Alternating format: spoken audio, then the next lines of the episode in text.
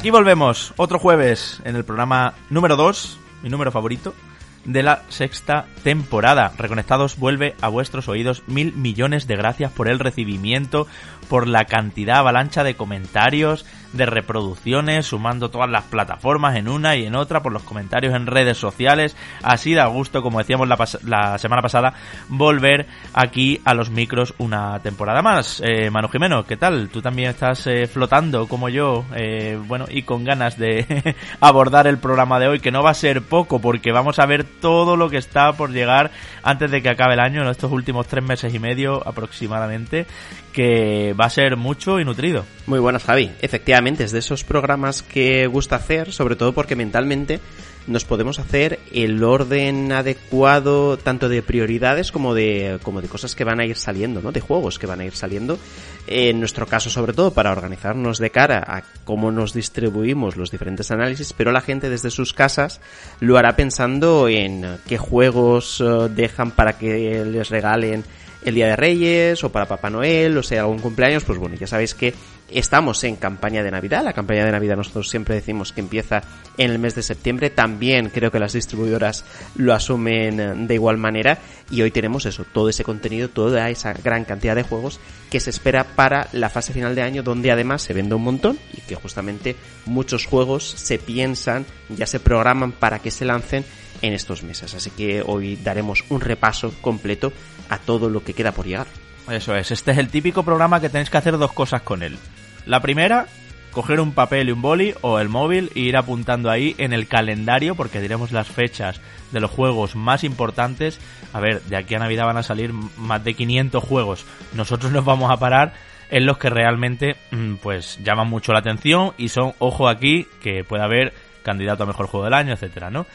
Pero eso, móvil en mano, la primera cosa, o papel y lápiz para ir apuntando ya vuestras vuestras quinielas y vuestras eh, conjeturas de cara a las compras, a los regalos, a lo que queráis hacer. Y la segunda, Manu, este es un programa ideal también para pasarle a ese cuñado como el mío, o a ese amigo, o a esa prima, o a ese tío, o, a quien sea, ese compañero de trabajo, que eh, bueno pues que se acaba de comprar una consola nueva generación y no sabe qué pillarse eh, bueno que quiere estar un poco al tanto de las novedades pues sí, nosotros una de las ventajas que tiene el formato podcast es que nos estáis oyendo mientras estáis haciendo cualquier otra cosa y eso hace que sea un formato muy accesible, un formato que puede consumir cualquier persona. No hace falta entrar a una web, a leer un artículo o comprarse una revista en papel que valga muy cara, sino que simplemente pues esto es totalmente gratuito, le dice, oye, le pasas el enlace, le das aquí a compartir, póntelo, que aquí estos dos te cuentan las cosas. Nosotros esperamos hacerlo como siempre con honestidad, con sinceridad y bueno, con, con buen humor. Ya veremos cuánto vinagre, porque aquí ya, yo hay juegos ya en esta lista también que es como esto que hace aquí, pero bueno, ya hablamos de eso ahora. vamos a tener invitados, vamos a hablar de Assassin's Creed, porque este sábado, Manu, a partir de las ocho y media de la tarde, espero que estéis escuchando el programa en, en su día, como corresponde. Eh, este sábado 10 de septiembre a las ocho y media de la tarde estarás tú, yo por motivos familiares personales no puedo estar, pero estarás tú en twitch.tv barra reconectados ahí viendo ese Ubisoft Forward que tiene varias cositas. Y también antes de, de eso quiero comentar que tenemos en marcha, ya sabéis, el gran sorteo reconectados, una consola de nueva generación a final de temporada para todos los que os hagáis Patreons en patreon.com barra reconectados con un mínimo de 6 meses de antigüedad eh, participáis en este sorteo. Nivel 1, una papeleta. Nivel 2, cuatro papeletas. Nivel 3, nueve papeletas. Al cuadrado las papeletas según el nivel. Estáis a tiempo de subiros a este tren, de ayudarnos, de, de bueno, pues de hacer que Reconectado siga rodando, siga su marcha, sigamos intentando mejorar en todo y, y, así participar a final de temporada en ese gran sorteo reconectado. Lo tenemos que recordar. Que te decía Manu, y ya con musiquita de Assassin's Creed de fondo, eh, Ubi Forward que lo decíamos nosotros otro día por WhatsApp, eh, entre tú y yo quiero decir, parece el E3 retrasado, ¿no? El E3 traído a septiembre, porque tiene, el evento tiene hasta, hasta la típica previa que llaman ellos, ¿no? Donde hacen unas entrevistas y jiji jaja, y viene una modelo, y viene un chico muy guapo, y viene no sé qué, y están ahí un poco con esa previa para lo que luego ya se espera sea un evento como si fuera una conferencia de las de E3 más o menos larguito, con un montón de anuncios, donde van a repasar un montón de cosas.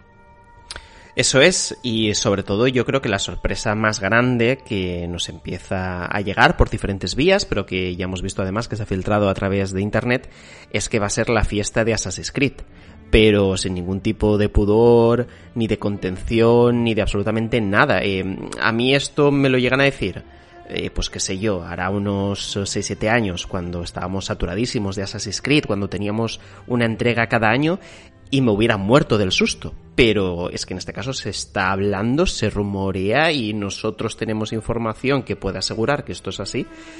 Que vamos a tener cinco Assassin's Creed. No sé si todos ellos aparecerán en el Ubisoft Forward, pero tenemos constancia, sabemos que se están llevando a cabo, que se están desarrollando. Y me parece algo, Javi, que mm, a mí todavía me tiene en shock. Claro, y vamos, de hecho, Manu, si te parece lo primero de todo, a repasar cuáles son esos títulos para que todos tengamos las cartas sobre la mesa. Esto ya os decimos, va a ser así.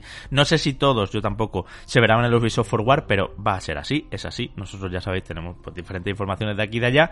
Y nos llega eh, concretamente que, lo primero, Manu, Assassin's Creed, Assassin's Creed Mirage ya confirmado eh, pues el juego en Bagdad, que vuelve un poco a los orígenes de la franquicia, más centrada en el parkour y en el sigilo en la ciudad, más que tanto campo y tanto caballo y todo eso como habíamos jugado en Valhalla, en Odyssey y en Origins. Y bueno, que va a ser menos RPG y todo eso, sino que va a ser un Assassin's Creed un poquito a la clásica, con Basin de protagonista y todo. Ahora lo comentamos más despacito si te parece. Eso Mirage. Por otro lado, Assassin's Creed Infinity, ya sabéis, esta especie de hub que va a funcionar como, bueno, pues como gran contenedor de todos los productos, todos los juegos, todos los títulos, todos los free to play, todos los inventos, todos los juegos de móvil, todo lo que venga, hasta juego de VR, que venga de Assassin's Creed en el futuro, pues estará aquí integrado en este Infinity. Dentro de él hay dos proyectos, lo que sería Assassin's Creed Red, que es un juego del que llevamos mucho tiempo escuchando campanas, eh, porque sería el Assassin's Creed del Japón feudal, el Gozo Tsushima Iba a decir, ya, ya va a empezar aquí el troleito, el Ghost bueno. No. bueno, el Ghost Tsushima vamos a dejarlo llevado al Assassin's Creed. Y luego, por otro lado, lo que sería Assassin's Creed Exe, es como se llama el proyecto ahora mismo, aunque lo están pasando, por lo visto, a nombre Neo, según las filtraciones, que sería, Manu, un Assassin's Creed más oscuro ambientado en la caza de brujas en el siglo XVI en Europa. Es decir, en la en la Edad Media final ya, bueno, eh, pues eh, todo, todo lo que se vivía allí con, con aquellos entornos ultra religiosos y todo eso. A esto sumamos otro project que se llama Jade y que sería un Assassin's Creed para móviles, ambientado en China, y un Assassin's Creed para la realidad virtual. A lo que, o sea, ahí van los cinco. Y a esto, si queréis, le sumamos un DLC más, un último DLC, para el infinito, ese es el que se tenía que haber llamado Infinity, Assassin's Creed Valhalla. ¿Qué te parece? ¿Qué esperas? ¿Cuál de todos te entusiasma más? Yo me voy a quedar con Mirage, ¿eh? Es el que vamos a tener más a corto plazo, a principios de 2023. Y, y me gusta la vuelta al parkour, a una única ciudad, a más sigilo que, que, poderes sobrenaturales y todo lo que acababas teniendo ya en los últimos y todo eso. Fíjate que voy a coincidir contigo porque mm, al final después de las tres entregas uh, últimas, ¿no? De, de Origin, de Odyssey y de Valhalla yo creo que necesitábamos un poco resetear eh, esa concepción ¿no? que tenemos de Assassin's Creed y eh, hacerla un poquito más limitada, ¿no? un poquito más contenida, eh, sabiendo exactamente dónde están cada uno de sus límites, tanto a nivel jugable como a nivel de extensión, de duración, de incluso de la propia historia en sí, ¿no? Porque a nadie se le escapa que cuando optas por una aventura de mundo abierto con muchísimas posibilidades, quien pierde siempre es, eh, es la historia, es incluso la narrativa, ¿no? Porque aunque se intentan hacer las cosas muy bien, el desarrollador no tiene el control de lo que hace el usuario, ¿no? Y habrá usuarios que más o menos tengan el ritmo adecuado como para disfrutarlo al máximo, pero habrá otros, como por ejemplo yo, eh, que siempre nos perdemos con un montón de misiones y de tareas secundarias que al final hacen que la percepción que tú tienes, ¿no? De lo que se está contando en esa historia pierda mucho, ¿no? Pierda muchísima fuerza. Entonces, este Mires puede ser la respuesta a intentar eh, echar esa mirada hacia atrás y ver todo aquello que hizo grande Assassin's Creed, intentar mm, a ver qué tal funciona, ¿no? Eh, traerlo de nuevo al, al, presente, al día de hoy. Y tengo mucho interés por, por ver cómo lo hacen, ¿no? Ver qué, qué, han aprendido durante este proceso, este proceso también con, con esta iteración, con el mundo abierto y el RPG, y si pueden rescatar ahí alguna cosita a nivel de concepto jugable que poder meterle en este Mirage. Y si te, y si te soy sincero, me alegra de alguna manera que no descarten tampoco la opción de continuar con lo del mundo abierto y el RPG, que entiendo que será ese eh, Assassin's Creed Project Red, el ambientado en Japón. Eh, va a ser el que empleen seguramente para decir, bueno, todo aquello que visteis en Valhalla, que es el último de este tipo que habéis jugado, pues eh, nos vamos a Japón y vais a tener también un escenario así de grande, tal y cual. Me gustaría, pese a todo, que fuera más contenido que Valhalla y más contenido que Odyssey, que yo creo que fueron juegos muy extenuantes, que prácticamente cuando terminabas de jugarlos necesitabas, creo yo, desintoxicarte de los videojuegos en general y eso no, no creo que sea una buena sensación, un buen resultado, ¿no? Después de, de jugar a un videojuego. Y eh, de todo lo que tenemos, fíjate, eh, obviamente, pues bueno, ya sabes que yo a nivel de móviles, eh, salvo alguna cosita experimental que, que esté chula y demás, pues no, no me hace mucho que haya un nuevo Assassin's Creed de móviles, tendrá su público, lo mismo con la realidad virtual, vamos a ver de qué manera lo pueden llegar a hacer. Yo creo que podrían experimentar con cosas que no sean puramente de acción, con cosas que no sean como lo que se está haciendo con, con Horizon, con Call of the Mountain, yo creo que a lo mejor optar a lo mejor por algo parecido a investigar, a resolver puzzles, algo así podría llegar a ser más interesante, ¿no? Alejarnos un poquito de la acción. Pero bueno, quitando estos dos juegos, el que me interesa mucho saber qué están haciendo es uh, este Project Exe, porque en principio, por la información que manejamos, debería de ser el futuro de la saga. Es decir, la siguiente nueva iteración, el vamos a ver qué podemos hacer con Assassin's Creed, ¿no? Vale, hemos pasado de ese, esos entornos más cerrados, esa historia más lineal, a un mundo abierto, RPG con posibilidades. ¿Qué es lo siguiente? ¿Qué es lo que van a hacer después? Pues tengo mucho interés en que lo muestren, veremos qué, pueden mostrar, seguramente a lo mejor es únicamente una cinemática, pero si nos dan un poquito de información, pues oye, podremos empezar a dilucidar, ¿no? Cuál es el futuro de, de la saga Assassin's Creed. Eso sí, también espero y deseo que esto tal vez sea parecido a lo que hace Disney cuando mm, muestra cuál es su plan para las películas de Marvel o de Star Wars, que las puede localizar en diferentes momentos del tiempo, que están alejados del presente. Yo espero que más o menos hagan eso, porque si todo esto se acaba concentrando en el corto plazo, yo creo que nos saturaremos, que no podemos asumir tanto Assassin's Creed. Es decir, si este año, que creo que no, pero debería. Si este año sale un Assassin's Creed, que al final, mira, seguramente, insisto, va a ser para 2023, el siguiente que sea para dentro de dos años. Y continuar manteniendo ese año, entre comillas, vacío de Assassin's Creed para renovar un poquito las ganas de continuar adelante con la saga. No, no, olvídate. Mira, de hecho te digo, en 2023 van a salir dos Assassin's Creed. Estoy seguro. Mirage al principio del año, quizá en primavera, puede que se vaya hasta abril, probablemente, que sea a principio de año fiscal. Hmm. Y luego en otoño el Assassin's Creed Infinity con lo que sería su primera iteración, su primer capítulo, su primer episodio, que será Assassin's Creed Red, efectivamente, que será bastante continuista, será en Japón feudal y todo esto, con un samurái y tal, pero, mm, o no sé si con un ninja, supongo con un samurái, eh, pero bastante mm, continuista. Ojo, con eso, ¿eh? Con lo de samurái y ninja, ojo con eso. Sí, sí, ninja es más eh, ágil, más sigiloso. Sí, puede ser que sea más ninja que samurai, que va más de frente, ¿no? No sé. Eh, a lo que te digo, que ese sí será más continuista respecto a Valhalla, Odyssey y Origin, como tú dices.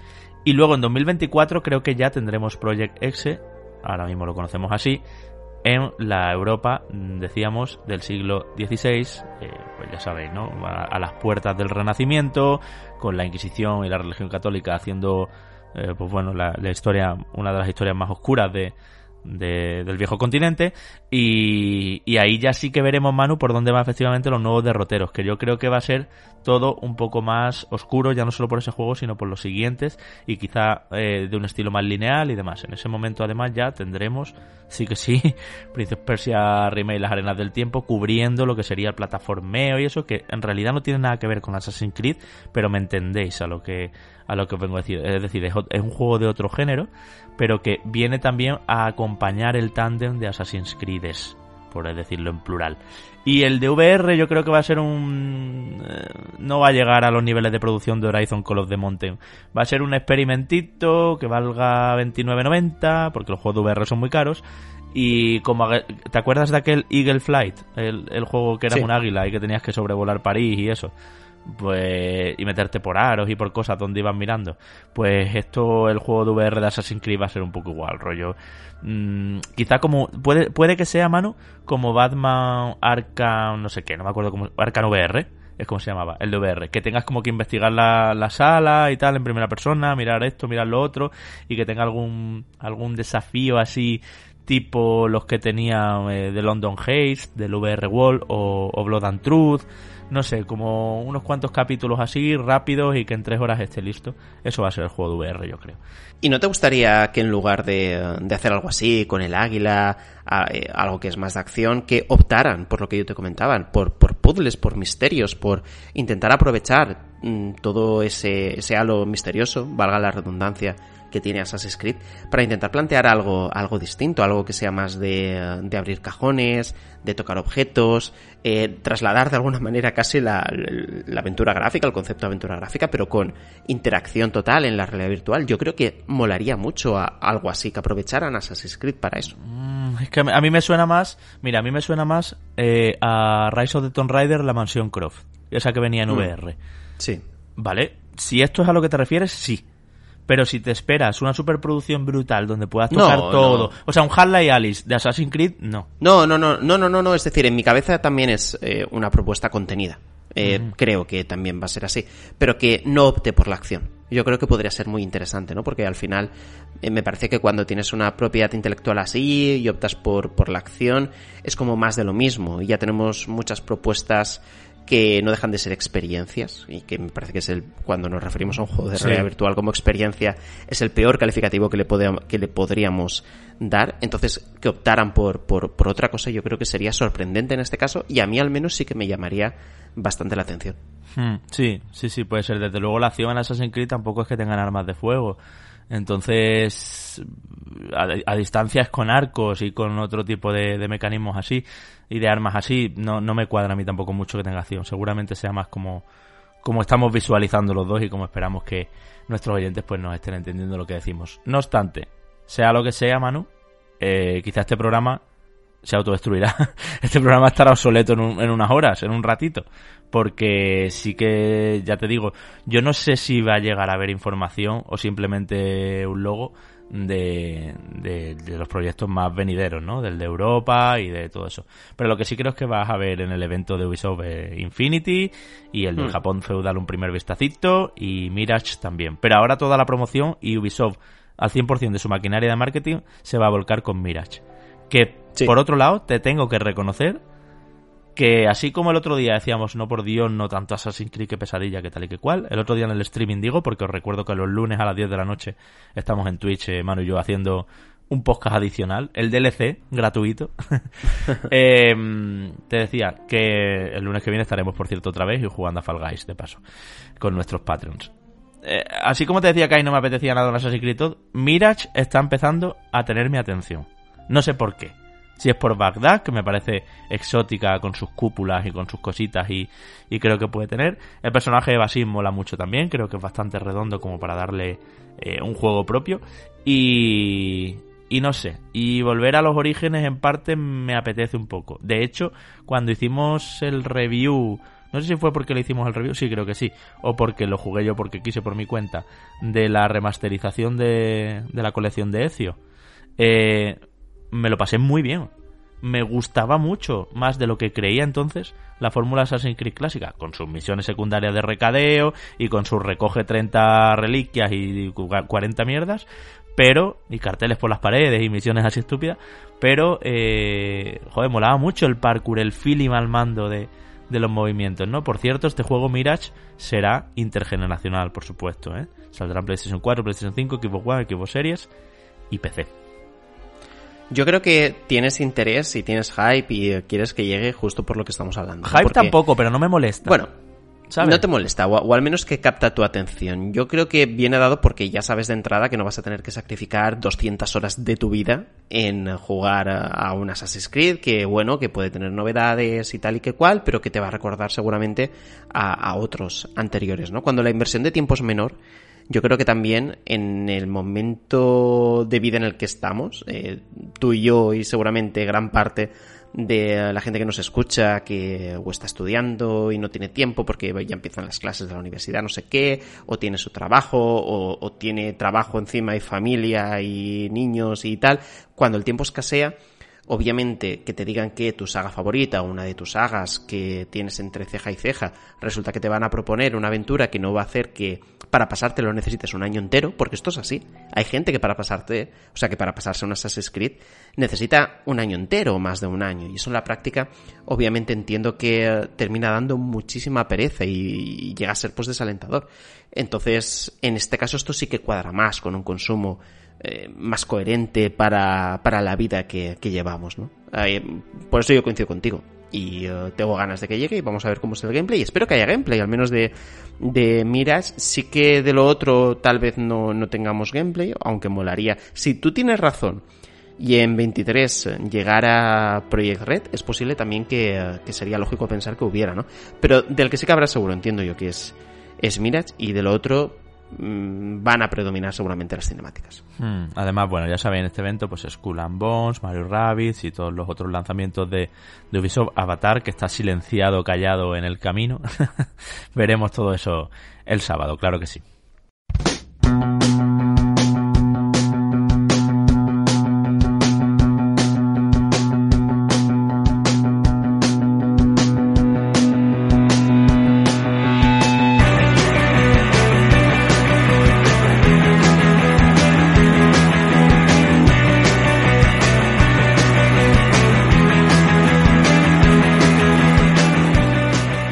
Lo que decíamos al principio, los juegazos, los grandes juegos que quedan de este 2022. Septiembre, octubre, noviembre y hasta diciembre, porque este diciembre, ojo, que bastante mes avanzado, incluso no sé cuál es de los últimos, si el 9 de diciembre, por ejemplo, tenemos Dragon Quest Treasures, eh, bastante tarde para lo que normalmente hacen el despliegue, pero claro, han sido tantos los retrasos que muchos juegos que se meten aquí, incluso muchos juegos, le decía yo a Manu esta misma mañana, que estaban para este otoño y se nos fueron al final, por ejemplo, Forspoken a enero de 2024. Eso ya hablaremos. De lo que viene de 2020, de 2020 a 2024, digo, a 2023, 24 de enero de 2023. Lo que viene en 2023 ya lo hablaremos pues cuando a final de año, cuando estemos en Navidad y eso para ir de nuevo sacando agenda y mentalizándonos. Pero ahora en el corto plazo, Manu. ¿Cómo se plantea los primeros tres meses de nuevo curso, los primeros tres meses de colegio, los primeros tres meses de, de otoño, únicos tres meses de otoño y últimos meses de este 2022 que se las prometía muy fuertes, ha venido bien, ha estado bien, ha tenido juegos muy dominantes en primavera, pero desde luego con el retraso de Starfield, de Zelda Breath of the Wild y, secuela y todo eso, pues no ha sido lo que, lo que esperábamos, ¿no? Entonces, mm, yo, antes de dar paso a nuestro invitado y hablar de los que están ya aquí, de hecho, Splatoon 3 sale mañana Fórmula 1 Manager, que quiero hablar también, eh, ha salido ahora. Eh, antes de eso, dime tus tres más esperados. Bueno, pues Tal vez, tal vez coincidamos eh, bastante o no tanto, al menos en uno seguro, y es uh, God of War Ragnarok. Y por lo que he visto también, mucha de nuestra gente, la gente que nos escucha, ha dejado esos comentarios en la caja de iBox y muchos han coincidido también, ¿no? En que el juego de Sony Santa Mónica es uno de, sus más deseados. Lo es para mí también. Es el juego que más espero, con más ganas de este final de año y sobre todo viendo los diferentes uh, vídeos cortitos que ha ido sacando Game Informer, que ha sido la revista que, ha elegido en este caso PlayStation, como para ir eh, mandando la información en pequeñas dosis. Por cierto, esto, esto es bastante curioso, continúan con bastante secretismo al respecto de todo lo que tiene que contener el juego. Ahora hablamos de él. Eh, Vete al segundo y al tercero más esperado de este año. Y ahora vamos uno por uno. y no te enrolles. Y no, te, enrolles, porque pues. me rompen la escaleta y God of War Ragnarok tiene telita que cortar con todo lo que ha salido. Ahora lo vamos a contar. Sí, sí. Segundo y tercero. Pues en, eh, en segundo lugar, eh, tal vez te sorprenda, Pentiment. Eh, cuando, cuando ya lo anunciaron me quedé muy muy interesado por él y tengo muchísimas ganas de, de, ver qué es lo que esconde. De hecho, si te soy sincero, sé que salieron unas impresiones en la Gamescom, pero no he querido tampoco mirar demasiado porque no, no quiero hacer exactamente como, como Harry Potter, hmm. mm, pero, o sea, Harry Potter, Hogwarts Legacy, pero, pero quiero que de alguna manera poder entrar eh, lo más eh, limpio y descontaminado de información posible. Entonces, Pentimente en, en segunda posición. Y en tercera, Pokémon Púrpura. Sinceramente. Y sobre todo después de, de, haber visto recientemente el último, el último tráiler, donde hay un par de Pokémones que me han llamado muchísimo la atención y que continúa hacia adelante también esas ganas de ver, bueno, a ver qué, qué han podido hacer uh, con, uh, con, esa inspiración en España, ¿no? En un mm. Pokémon basado en España, una reimaginación en España. Pues bueno, tengo también interés. Esos serían mis tres juegos de aquí a que termine el año. Bien, yo voy a ir con God of War Ragnarok también en primera posición, eh, de Callisto Protocol en segunda y a Plague Tale Requiem en tercera porque me llama mucho la atención lo que se puede hacer. Ahora hablamos de ellos, que yo, al contrario que tú, sé hacer un top 3 sin justifique su respuesta. y te tengo que decir que entre nuestros comentarios ha ganado también, efectivamente, God of War Ragnarok, que decía yo la semana pasada. Dejadnos cuál es vuestro juego favorito seguido de Pokémon Escarlata y Púrpura, que es también muy esperado por, por, nuestra gente. Por cierto, mil millones de gracias a todos por comentar. Luego vamos a ir a sección comentarios, voy a leer algunos seleccionados, algunas preguntas y tal, eh, porque hay preguntas interesantes por ahí también, Manu. Y en tercera posición había ahí un poquito un empate entre Gotham Knights y The Callisto Protocol. Esos son un poco los juegos que, que se esperan. Porque todos estos que hemos mencionado, ya os decimos, pues bueno, están ya a semanas. Algunos de ellos de los que vamos a empezar viendo eh, pues directamente a días. Como a días está eh, lo que vamos a comentar pues ahora mismo, que es Splatoon 3, bueno, a días, a horas, quizá, ya, ya ha salido, y si te parece Manu, pues damos paso a nuestro invitado.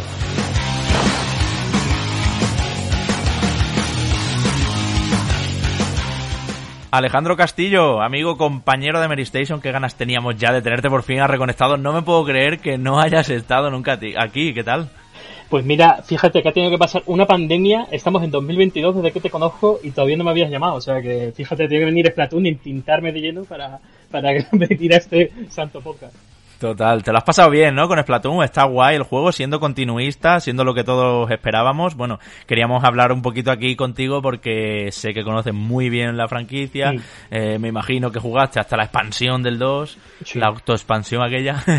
y bueno, eh, siendo continuista, yo creo que es un juego, Alejandro, que se que, que, que, sale con la garantía de que lo van a mantener, de que va a haber eh, estos eventos que hacen de fin de semana, o los torneos, me acuerdo yo siempre de aquel ketchup contra mayonesa y cosas así, y que, y que va a tener contenidos y que va a ser un juego vivo que desde luego para esta segunda etapa de Nintendo Switch, vamos a decirlo así. Entiendo que ya estaremos en la segunda, no lo sé, con Nintendo nunca se sabe. Igual todavía está empezando Nintendo Switch y quieren 20 años de la misma consola. Eh, bueno, pues que, que vas, es, es un juego rico en contenido a medida que se vaya actualizando, ¿no? Y que, que siempre, al que volver siempre. De hecho, fíjate que Nintendo promete dos años de contenidos post lanzamiento gratuitos.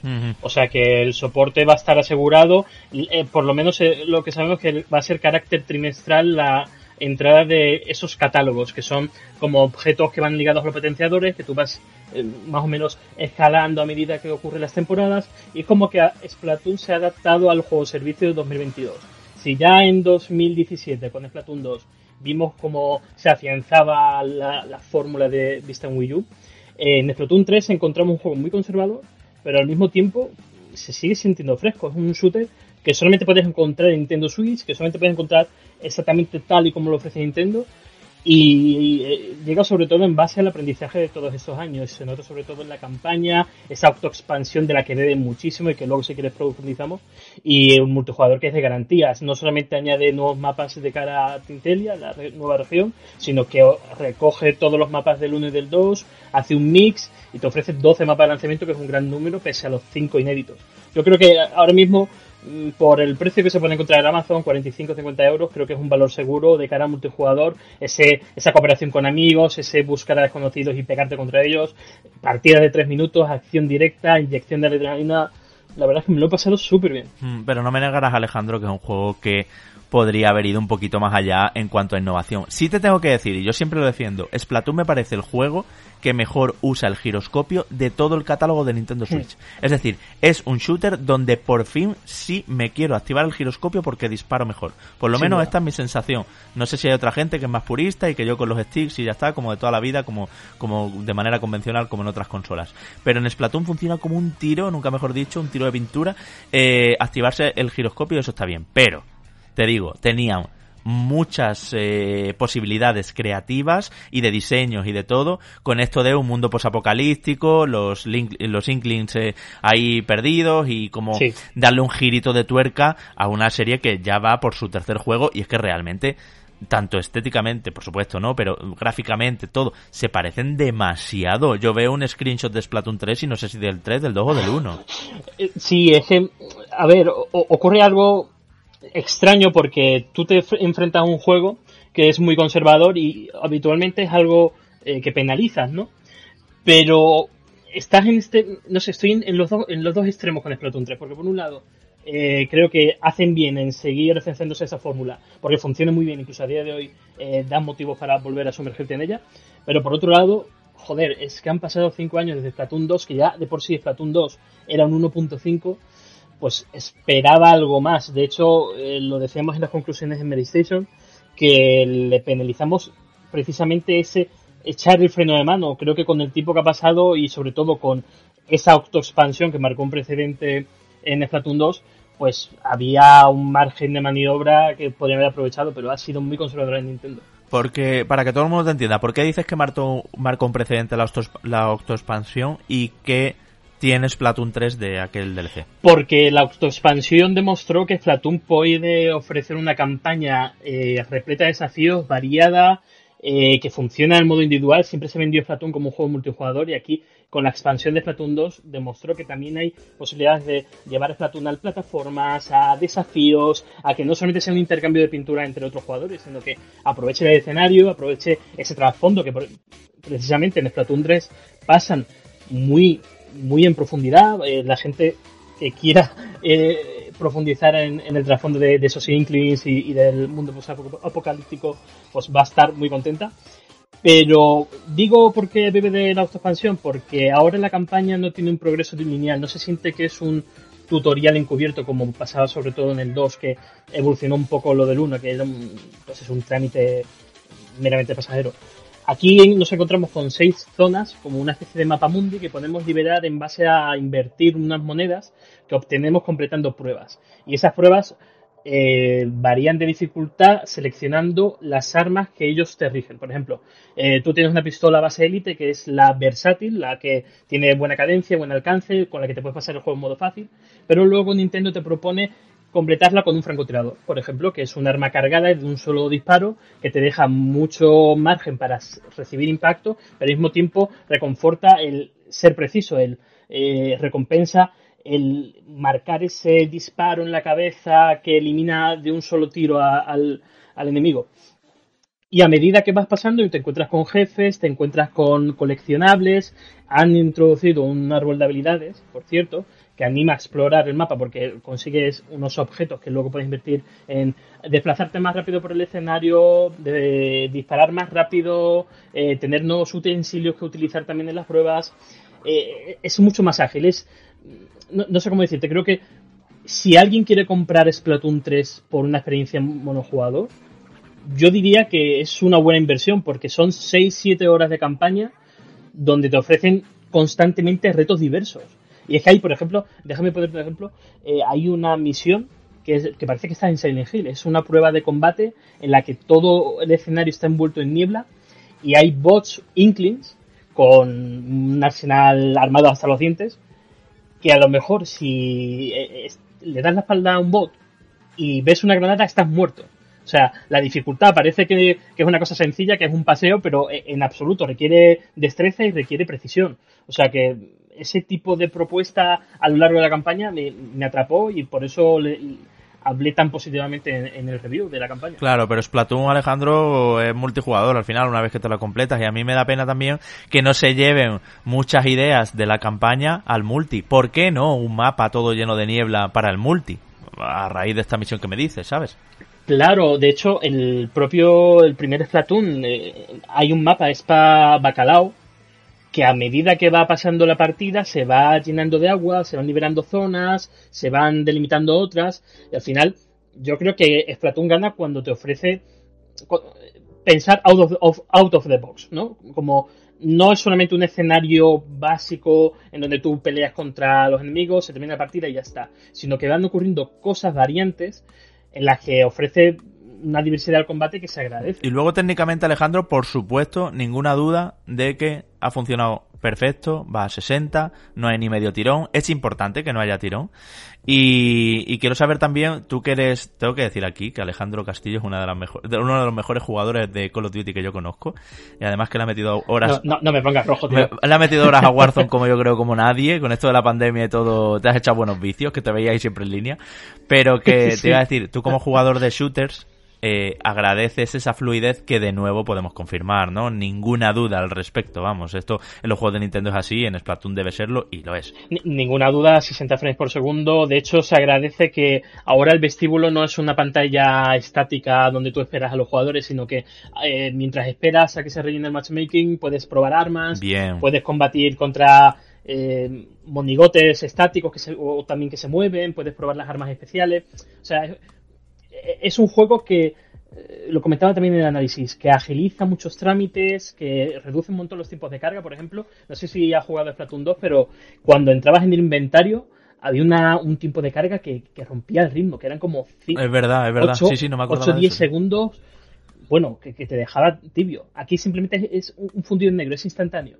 O sea, tú puedes cambiar el equipamiento en cualquier momento. De hecho, cuando termina la partida, por fin han metido una opción de que puedes cambiar el equipamiento y mantenerte en el grupo. Y otra más, otra mejora en calidad de vida, las rotaciones que ahora pasan por ser una radio. Si tú estás jugando no vas a ir a la pantalla de televisión y te cortan el ritmo, no. Eh, te van soltando la chapa en una esquina de la pantalla y tú sigues jugando sin problema. O sea que, eh, ya te digo, es como una base de aprendizaje de, de todo lo que han pedido los jugadores que mejoraran, pese a que al final del día pues es el mismo juego de siempre. Ya, ya, ya. Pero bueno, agilizarlo y todo eso yo creo que está con los tiempos. Ahora solo faltaría que Nintendo tuviera un chat de voz para que ya todo fuera en orden. Correcto.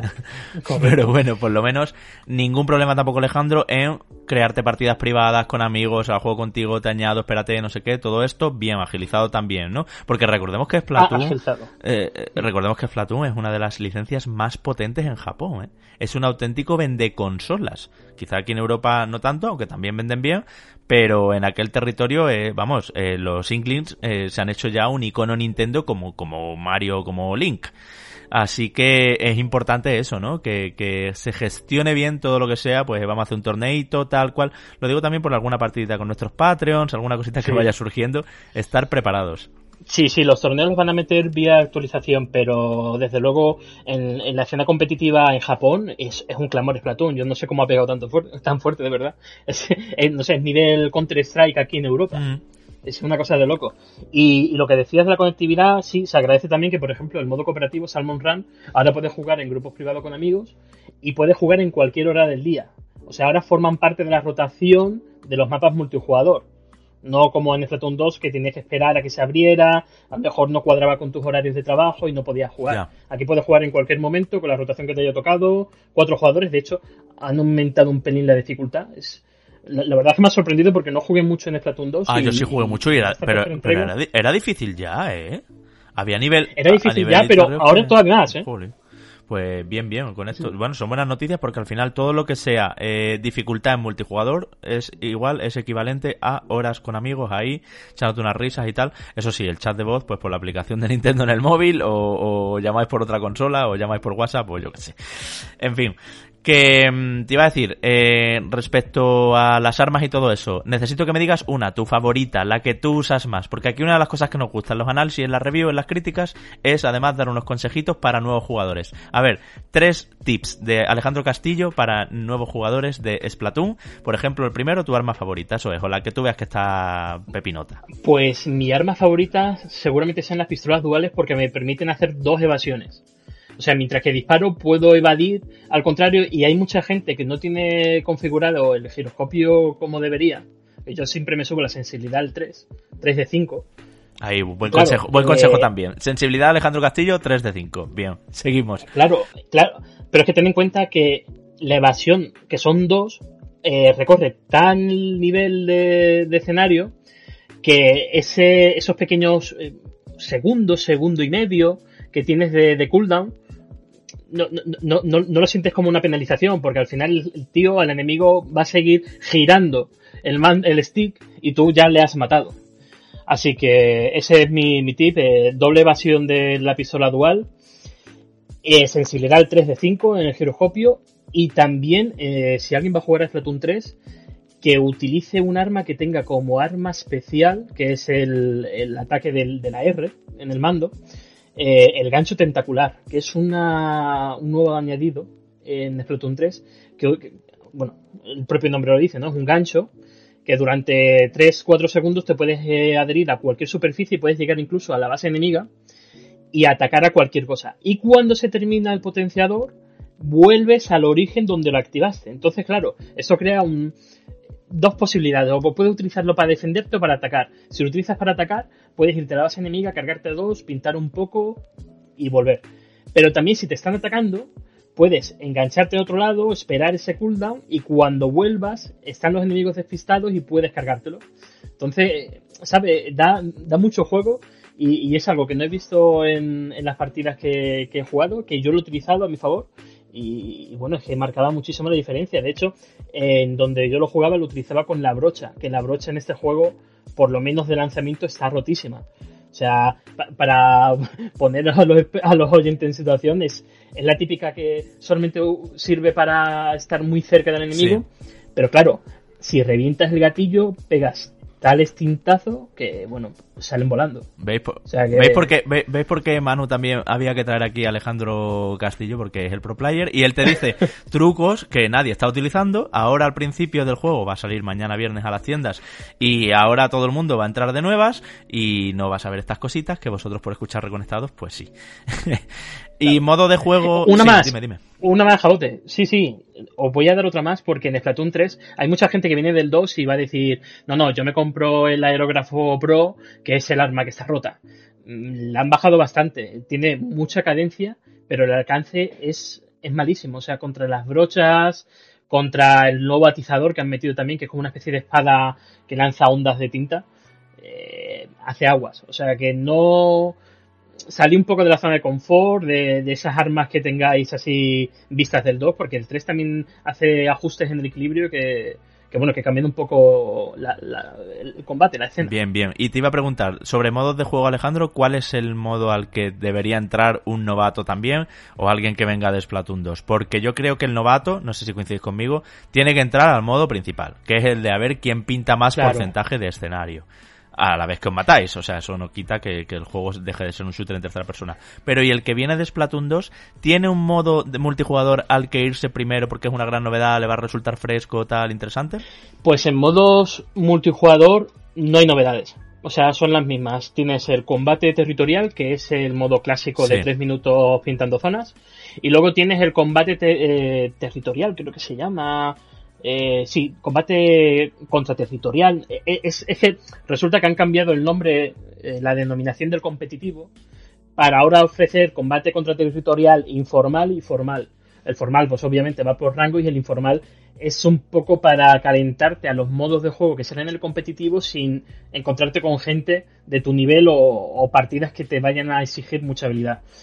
Eh, yo para un usuario que entra ahora mismo a Splatoon le diría combate territorial, el modo clásico, 3 minutos, eh, hazte a las armas, sube de nivel, importante llegar al nivel 10 para desbloquear prácticamente todos los modos y las, y las armas más importantes.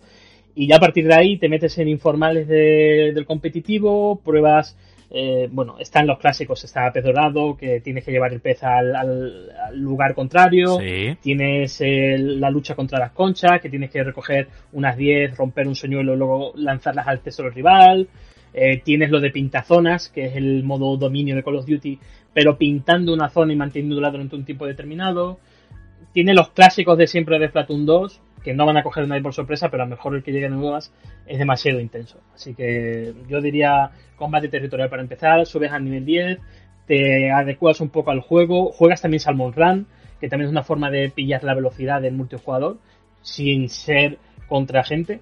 Así que Ese es mi, mi, consejo, vaya. Bien, bien. Cooperativo, campaña, multiplayer, como le esperábamos sin duda, y todo lo que viene en los próximos dos años gratuito. ¿Qué rango eres, Alejandro, aunque hayas estado solo jugando con prensa? Pues mira, he llegado al rango 11, pero hoy he entrado y me han reseteado el nivel. Así que voy a empezar como un mortal más el viernes. No pasa nada, el sábado ya estarás eh, top en la clasificación mundial, no me cabe duda. Eh, Fórmula 1 Manager, también te has encargado tú, así que cuéntame cosas porque es interesante como, bueno, pues como este juego, si no me equivoco Alejandro, es la primera vez que se hace así, con título Fórmula 1 Manager, ¿no? O sea, es como Fútbol Manager, pero de Fórmula 1, o, esto ya tenía solera, porque esto se me está escapando, ¿eh? No, había un manager de Motorsport que eran de monoplaza sin licencia. Esto es. Bueno, sí, que hacía las veces, pero no, no ofrecía la profundidad, o, o al menos intenta ser coherente con la realidad como lo es el de Frontier. Mm, es un juego que, para empezar, eh, si te gusta la gestión y no te gusta la Fórmula 1, probablemente no te guste. Porque es un juego de em, saborear la licencia, de... Han metido, por ejemplo, eh, ingenieros de la vida real, han metido eh, los team principal, las radios reales también, con diálogos. El, no sé, hay, el tratamiento de la licencia por lo menos está a la altura del, del, juego de conducción de Codemaster. Pero también tengo mis peros.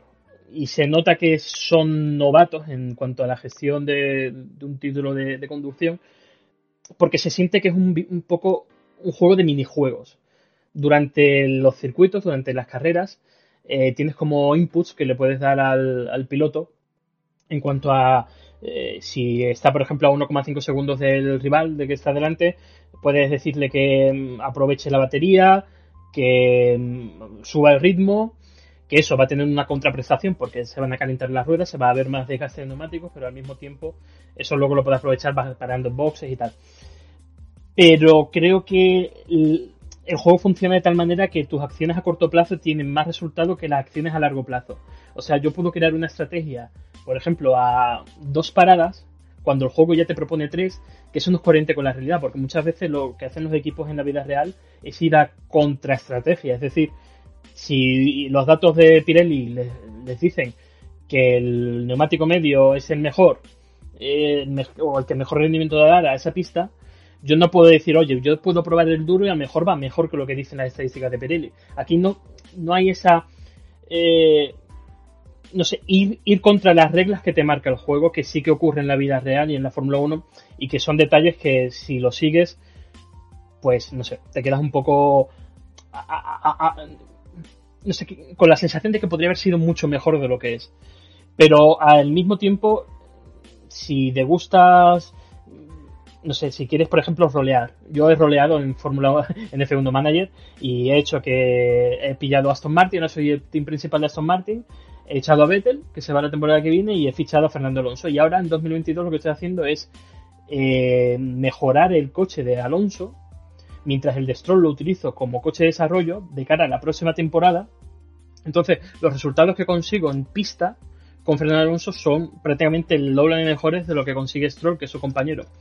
Entonces, ese juego entre las bambalinas de la Fórmula 1 de ir a la fábrica, eh, decidir que quiero fabricar un alerón trasero con X curva de, de viento, con 5 horas de rodaje en pista, te deja eh, profundizar en muchos detalles que, joder, que si eres aficionado de Fórmula 1 agradeces un montón, porque se nota que se han documentado. Pero creo que en cuanto a lo jugable hay mucho margen de mejora y que sobre todo de cara a la próxima temporada que probablemente salga uno nuevo, pues podrán corregir. Pero en líneas generales para ser un debut está más que correcto y a quienes no les gusta la simplificación o, lo que dicen algunos de que eh, el juego de Codemaster es arcade, pues por lo menos tienen un juego en base a la licencia Fórmula 1 que bueno, que, que, se nota la inversión de dinero, que se nota que lo maneja gente que sabe y, que se trata sobre todo con respeto, que es algo que muchas licencias de juegos de deportes no lo hacen y que aquí se agradece. Mm, hay una característica además de Frontier, que es el estudio que hace el juego, que, mm, que, le pasa con los juegos de parques temáticos que, que tienen, de, de, gestión de parques y todo eso. No sé si aquí la has notado también. Y es como que simplifica cosas que en realidad son más complejas, como que en parte infantiliza o hace para todos los públicos, eh, también visualmente, estéticamente incluso, pero ya no solo las tablas así muy redonditas y muy tal y como muy cute, sino que algunas eh, cuestiones que en el destino de, de la gestión realista serían más complicadas, tendrían más matices, intervendrían más factores, eh, ahí se quedan reducidas a ponle más o ponle menos de una cosa.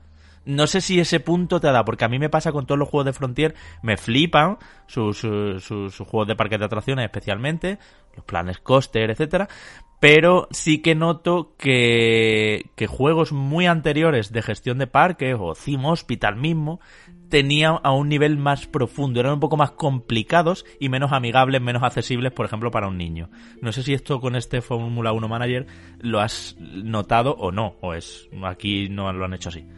A, ver, por un lado, sí que es cierto que la gestión en la fábrica es muy eh, mover barras a ver si es verde o rojo, ¿sabes?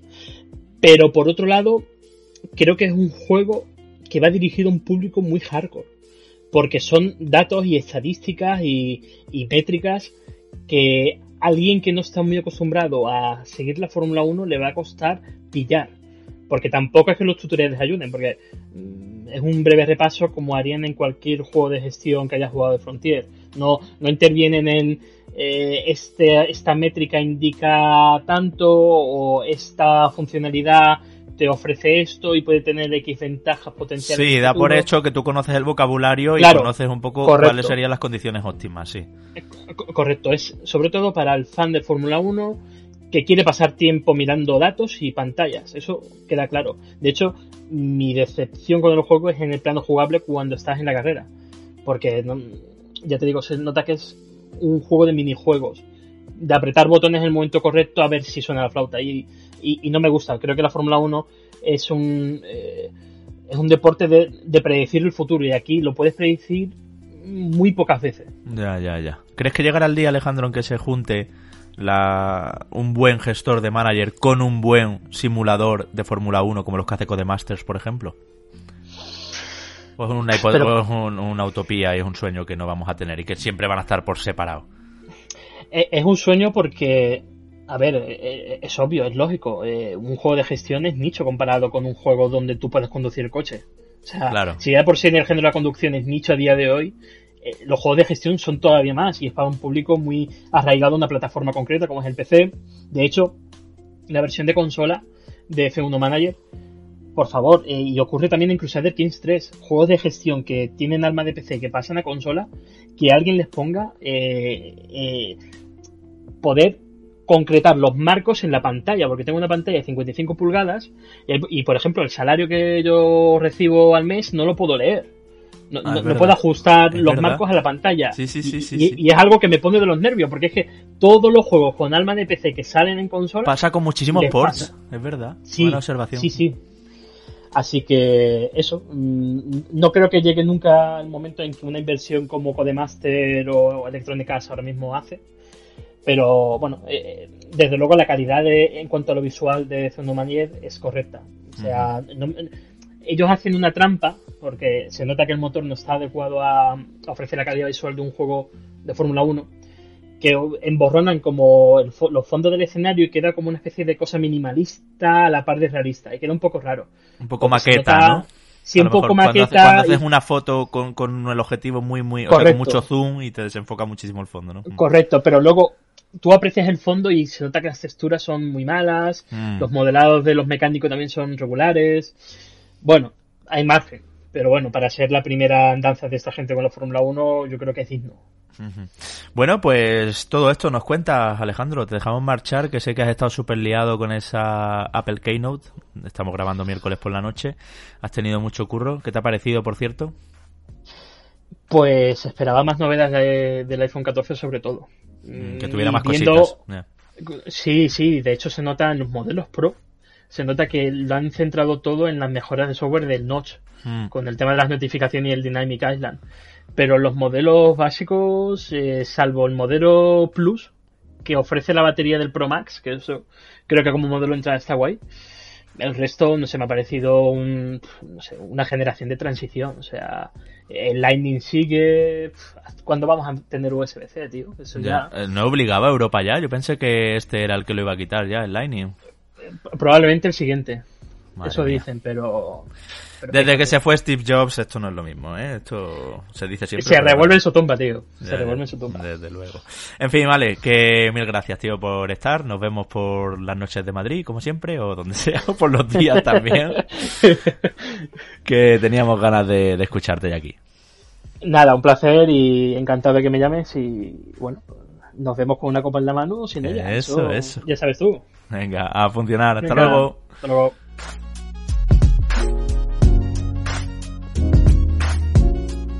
Bien, ahí se va Alejandro. Y ahora sí, Manu. Hay que hablar de God of War Ragnarok. Como tú decías, curioso cómo mantienen el secretismo, pero curioso también cómo le están dando a Game Informer la exclusiva de ir soltando información. Y te tengo que hacer otra confesión aquí en vivo y en directo. Cada cosa que veo, cada detalle que veo de God of War Ragnarok, más pienso en qué razón tenía Manu, qué intuitivo fue con este juego. Especialmente con el tema de jugar con la comida, que es una declaración que desde la propia Sony Santa Mónica han hecho porque dicen que ahora Kratos va a ser más juguetón, va a tener más posibilidades, más herramientas, va a tener habilidades elementales que meterle a, a las armas. Se ha visto el hacha de hielo y se ha visto que le imprime fuego a las espadas del caos, que ya eran un poco fogosas, por así decirlo.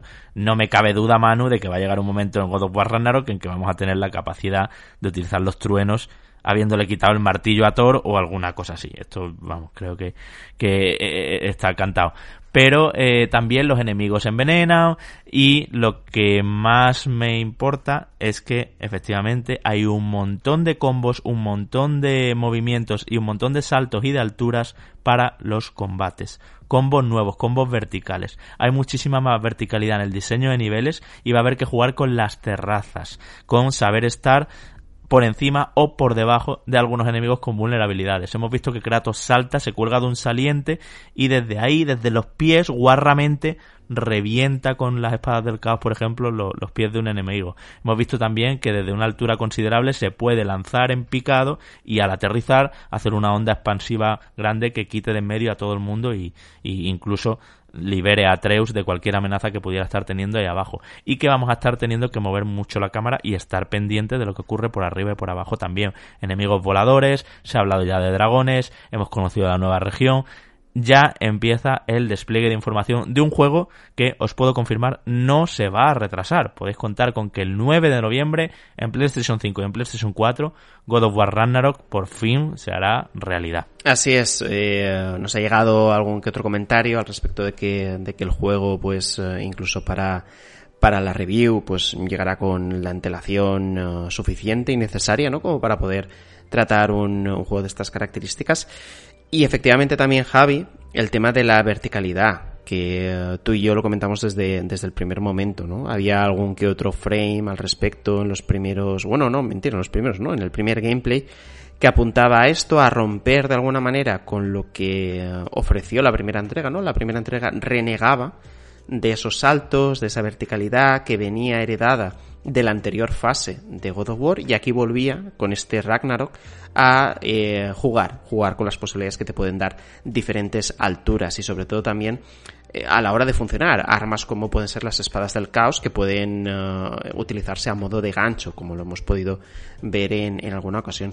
Esto que puede sonar como, como bueno, una habilidad más, ya sabes que de, dependiendo al final de la manera en lo que tú configures tanto ese plataformeo entre comillas, que no dejan de ser combos que usan verticalidad, con los combos terrestres que te pueda haber, amplía muchísimo el abanico a la hora de poder enfrentarte a enemigos que, por cierto, son conscientes que en la anterior entrega había como clones o repetición de enemigos a nivel estético y ya están empezando a decir que habrá mucha más variedad de enemigos a los que enfrentarnos, no simplemente un troll al que le cambias los colores y los pones en diferentes zonas del escenario. Y eh, pienso, con esto que tú comentas, de, eh, de, que Santa Mónica también lanza mensajes al respecto de vamos a ver eh, diferentes maneras de enfrentarte a enemigos, que tampoco me extrañaría que tuviéramos alguna sorpresa con respecto a las armas, como la hubo también en, uh, en, en, este reinicio, en el anterior God of War Ragnarok, que todo el mundo pensaba cuando empezamos a jugar, ¿no? Que únicamente tenías el hacha, con el hacha empezabas y terminabas, y únicamente el hacha lo que hacías era desbloquear habilidades, pero luego resulta que, ¡pam!, a mitad del juego tienes una sorpresa y uh, multiplicas por dos las posibilidades a la hora de jugar, ¿no? Mm. También es muy interesante cómo este aspecto elemental que tú comentabas del fuego y el hielo va a servir para resolver diferentes puzzles de escenario, que pueden ser más tontos, pueden ser más inspirados, pueden ser menos, pero que pueden añadir mayor variedad al recorrer los diferentes uh, escenarios que, que, que, vayamos a ver, que de hecho, al respecto de los escenarios, otra cosa muy lógica y que también comentamos es que si en el primer God of War eh, tuvimos diferentes mundos que estaban bloqueados, que no podíamos acceder a ellos, lo más lógico es que en esta segunda parte sí que podamos acceder. Ya efectivamente así está siendo. Vamos a tener tres nuevos uh, mundos en los que, uh, en los que uh, adentrarnos, en los que empezar también a combatir con otros enemigos y ya están empezando a mostrar alguno que otro, ¿no? Espero que tampoco muestren demasiado porque el factor sorpresa, de nuevo, en aquel God of War fue muy muy importante de cara a que tú terminas el juego con una sensación de decir, wow, a qué he jugado, ¿no? Más allá de, del gameplay que pueda ser bueno, más allá de la historia, que tal y que cual, no, es que ha sido una sorpresa detrás de otra. Y pienso, pienso que son conscientes de esa situación y que justo por eso, pues bueno, le habrán dado ciertos clips, han, habrán revisado los clips a los que estará jugando Game Informer y estarán dando el ok o no el ok a las cosas que se ven y seguramente estén siendo bastante restrictivos para no mostrar demasiado. Eso es. Nosotros, pues como estamos en voz, si os parece, os hacemos algunas descripciones de lo que se ha visto, pero no por ello tenéis que ver el tráiler ni nada, si no lo habéis visto todavía, porque así os vais a sorprender más cuando lleguemos a Svartalfheim, que es la tierra de que bueno pues que se ha visto en, en, uno de los últimos clips de Game Informer efectivamente oficiales cedidos por Santa Mónica y que es la tierra de los enanos de la maquinaria de los acueductos vamos a tener que jugar con el agua vamos a tener que hacer diferentes puzzles de escenario que dicen que en este God of War van a estar muchísimo más reforzados, ya no simplemente las cuatro tontadas que había que hacer con Atreus en el primero, tontadas, mmm, entendedme, era un juegazo, ¿eh? pero bueno, que eran cositas muy sencillas con Atreus y tal, que si tira flecha aquí, que allí, sino que ahora, pues bueno, vamos a tener que jugar con el fuego, con el hielo, por ejemplo, congelar un chorro de agua para que eso genere una plataforma, o descongelar descongelar una, un, un, un, un, ice, un, un iceberg, vamos, prácticamente para que ponga en marcha un molino de agua al, al ser descongelado ese agua, eh, con el fuego, etcétera. Eh, y se ha visto Manu, si miramos con lupa, a una especie de, de, bueno, de habitante, además de los enanos que haya por allí y todo eso, algunos ya los conocemos por supuesto, eh, bueno, que creo que actuará como NPC, o sea que vamos a, esto le va a sentar bien al juego creo, vamos a llegar como a ciudades o a campamentos, a colonias, a sitios que estén un poquito más poblados y ya no será el viaje totalmente solitario, que por otro lado tenía mucha identidad y le daba mucho peso a cada frase de Atreus y de Kratos porque estaban solos, se cruzaron con cuatro y de los cuatro con que se cruzaron tres acabaron mal parados, ¿no? Por así decirlo. Eh, en 2018 quiero decir, pues eh, ahora sí que vamos a ver entornos más vivos y donde la gente pues va más a sus cosas y a su bola y todo eso. Yo no creo que eso haga que tengamos misiones secundarias y mierdas así que no le pegan para nada a este juego. Y lo que sí preveo, Manu, con esto que comentabas tú de que ahora eh, desde la puerta vamos a poder acceder a otras regiones como a Midgar, por supuesto, por fin. Eh, Asgard, perdón, Midgar es todo el mundo este. Eh, y ya el Ragnarok ya sabéis, ¿no? Es, eh, pues bueno, la gran eh, invasión que se produjo ahí en, el, en, la tierra de los dioses, de y compañía. Eh, va a ser un juego largo. Preveo que se vienen otras 25-30 horas y que no va a ser un juego de 15. Pero es que benditas 25-30 horas. God of War el primero, el de 2018, generó cierto debate de si era largo de por demás y yo cuanto más, meses pasan después de la primera partida que le eché, para review aquí también Reconectados, eh, pienso que no me sobraba nada, pero nada, nada. Ni siquiera los enemigos repetidos. Es tan buena la jugabilidad de, este, de esta reinvención de, de God of War que me lo pasé pipa las 25 horas y se acabó y me dio mucha pena. Y eso que íbamos con la típica contrarreloj, de tengo que llegar a la review, además, bueno, no sé si aquel día, en aquel momento hicimos vídeo, tal cual, en fin, que había que trabajarlo a fondo.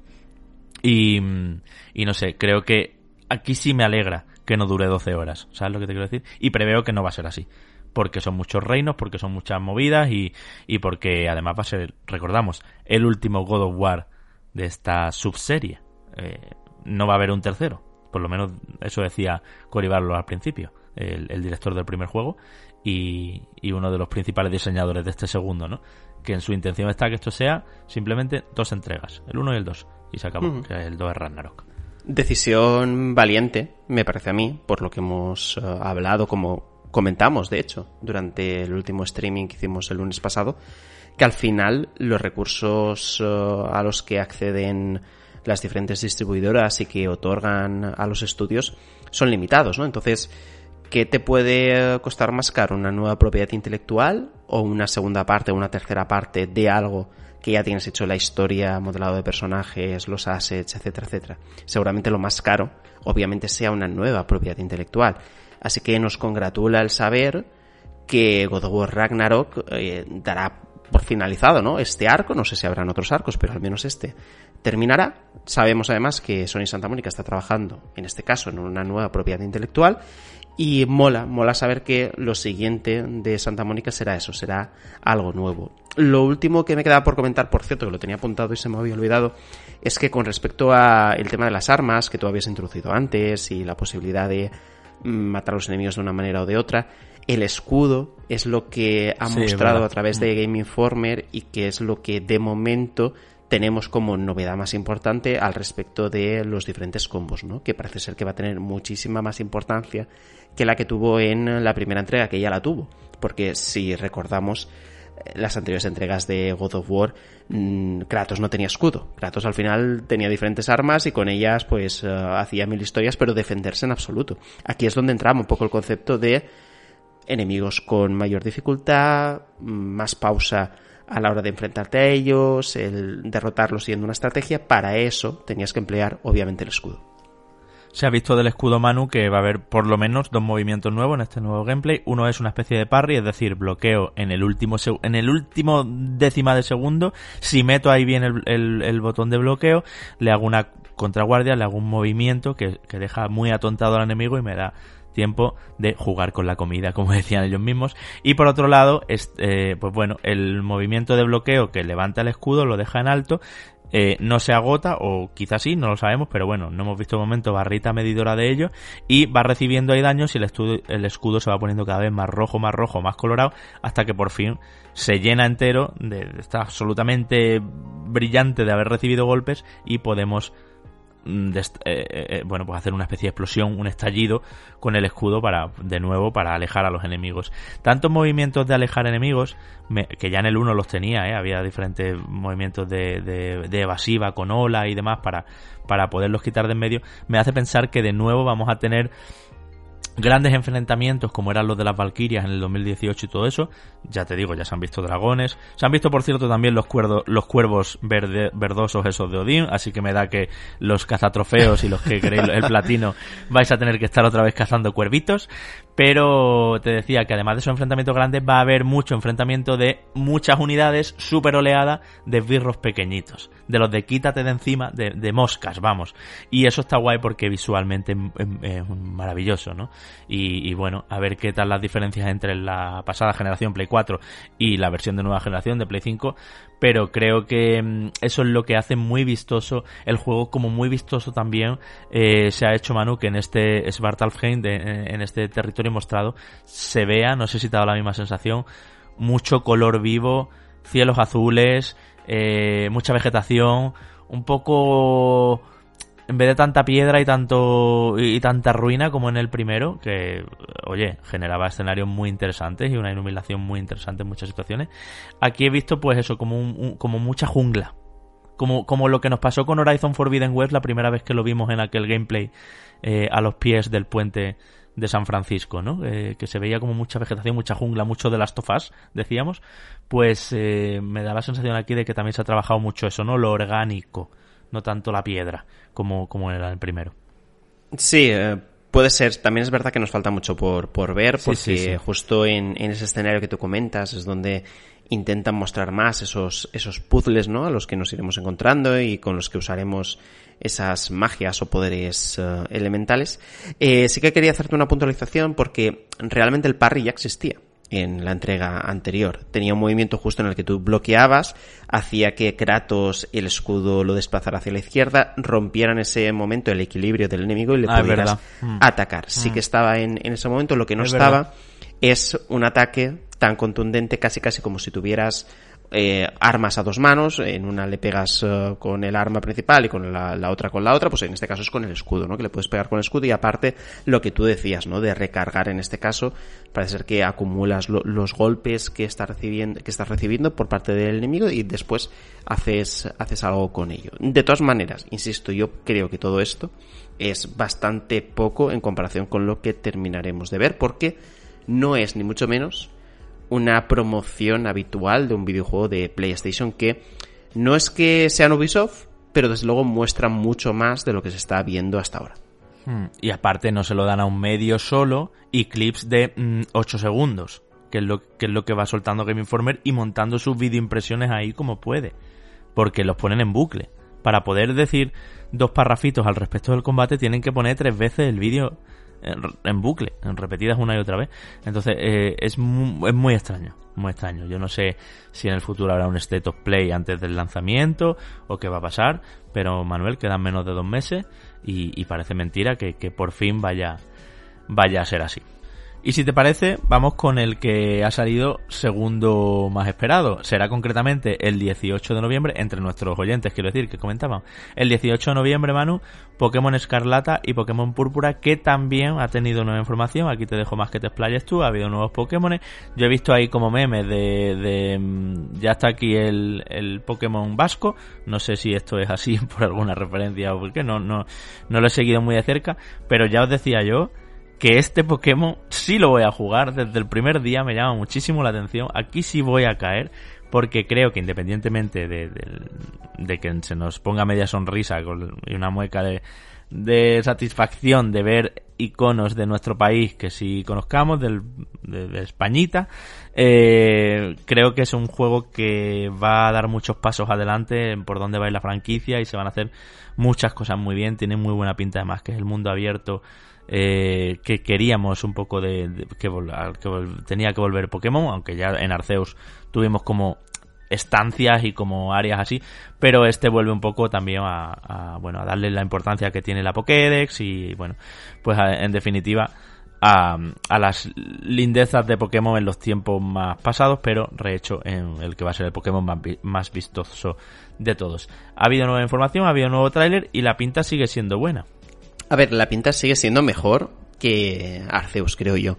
Mm. Sobre todo en lo que tiene que ver con eh, el modelado de los diferentes personajes y Pokémon. Creo que aquí se ha mejorado, se ha intentado hacer algo mejor, eh, intentar aplacar también, entiendo. Las críticas, obviamente esto no viene de Arceus, esto viene de, de espada y escudo. No, no, creo que cometeríamos un error al pensar que lo que ocurrió en Arceus va a afectar a este porque no trabajan con, esos tiempos. Pero sí que yo noto una mejora gráfica, al menos en ese, en ese sentido, no tanto, eso sí, en los escenarios. Yo los escenarios los continúo viendo con la misma pobreza que hemos visto en los últimos Pokémon y eh, creo que a estas alturas de la vida sorprendernos no, indignarnos, pues bueno, haya cada uno eh, con este sentido. Yo continúo cagándome en todo y perdón por la expresión, sobre todo cuando, cuando vemos cosas como Xenoblade Chronicle 3, que sé que es la comparación fácil, pero es inevitable el pensar que siempre se puede hacer más. Pues bueno, de Pokémon Company no hace más, pero al menos vamos a, a ver si eh, todo lo que eh, están planeando para el videojuego acaba siendo bien, ¿no? A nivel jugable. Y yo creo que sí. Yo creo que las cosas que se están mostrando al menos me generan interés. Mm, se ha mostrado, por cierto, en este tráiler el tema del combate libre, que es eh, esa manera en la que mientras tú vas explorando el mundo de Paldea o la región de Paldea, mm, vas a poder sacar tu Pokémon y en un momento determinado el Pokémon puede combatir con otros que haya por ahí mientras tú exploras, ¿no? Va a ser una manera distinta también de poder interaccionar con, eh, con este mundo. Y me ha llamado mucho la atención los dos eh, Pokémon, bueno, ha habido varios Pokémon nuevos, ¿no? Pero sobre todo dos, en este caso Armarouche, que es de tipo fuego y psíquico, que estará en la versión escarlata, y luego Ceruleche, que estará en la versión púrpura y que es de tipo fuego y fantasma. Sobre todo este último eh, me mola un montón y los fans de Pokémon me van a matar, pero me mola porque se parece a un Digimon. o sea, me da sensación de Digimon, así, que me flipa, me flipa. Sí, tiene como este, muchos este ángulos. no es tan redondito, no es tan cute, sino que tiene, ese es el que yo te, este es el que yo te decía, el vasco, ¿no? El que tiene, eh, es muy anguloso, tiene muchas esquinas y tiene ahí como una cosa en la boca extraña, sí, sí. Sí, y, que Pokémon, creo que la, estética de las criaturas de Pokémon acaba siendo un punto en el que parece que van a molar mucho, pero en un momento determinado le hacen un par de curvitas o le cambian un no sé qué ni sé cuántos que hace que sean un poquito más amables los Pokémon, ¿no? Que no sean tan imponentes. Y en este caso, estos dos en concreto, pero especialmente el Ceruleche, eh, me parece que están como diseñados en concreto para que molen. Y eso me gusta, eso me gusta, ¿no? El tener un Pokémon en concreto que diga, wow, me flipa, ¿no? Quiero tenerlo, quiero combatir con él. Y uh, sigue en, ese sentido, ya te digo, mis, mis ganas uh, de jugarlo, siempre latente esa crítica que siempre hacemos. Pero, pero aquí tenemos el motivo añadido, ya lo digo, ya lo he dicho antes de que está inspirado en España y que obviamente a todos nosotros nos va a gustar más el hecho de intentar en ocasiones adivinar eh, referencias, investigaciones y en otras eh, querer buscarle las cinco patas al gato o tres patas cuando realmente el gato tiene cuatro patas, ¿no? Y bueno, eh, con eso también nos vamos a entretener, creo yo. En unos días, Manu, hablaremos el 19 de septiembre de Return to Monkey Island, juego que, por cierto, atención, solo sale en Nintendo Switch y en PC, por lo menos de momento. Entiendo que luego posteriormente llegará a Xbox y a PlayStation. Pero eh, dijo Ron Gilbert cuando se enfadó porque la gente arremetió muchísimo contra él que y, la estética del juego, ¿no? Que decíamos que nos recordaba un poquito a Papetir y de hecho su diseñador, bueno, uno de los eh, grafistas principales de Return to Monkey Island es el mismo que el de Papetir. Eh, bueno, dijo que no le iba a enseñar más. Claro, la, la, perdón, la distribuidora es eh, Devolver Digital y ellos, pues por su plan de marketing, sí tenían que enseñarlo. Lo vimos hace poquito, no sé si fue por Gamescom o fue un poquito, unos días después, eh, en un último tráiler ya, pues con todo preparado para que, bueno, pues lo hablemos aquí en Reconectados pronto, en cuanto podamos contaros de la review.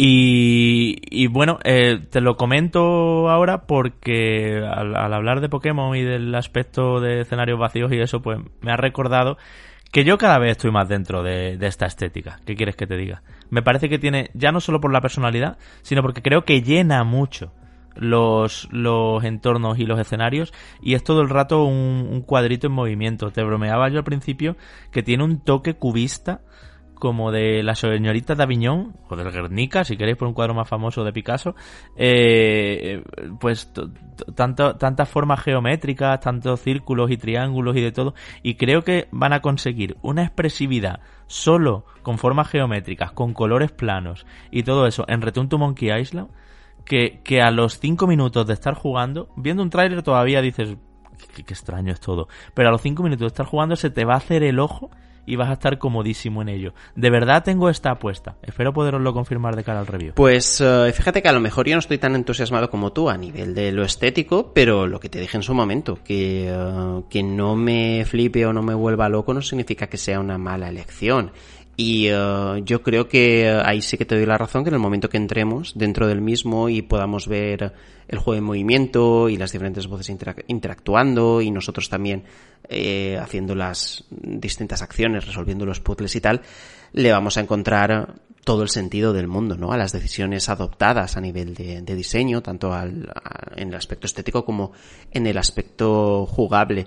Y, eh, y estoy, eh, estoy a tope también. Sé que eh, me puse a streamear, en este caso el primero, en Twitch hace, hace unos meses. No lo he terminado, no sé si en Twitch lo, lo, voy a poder seguir haciendo, porque ahora tú y yo vamos a estar juntos mano a mano en, en el canal comentando un montón de cosas.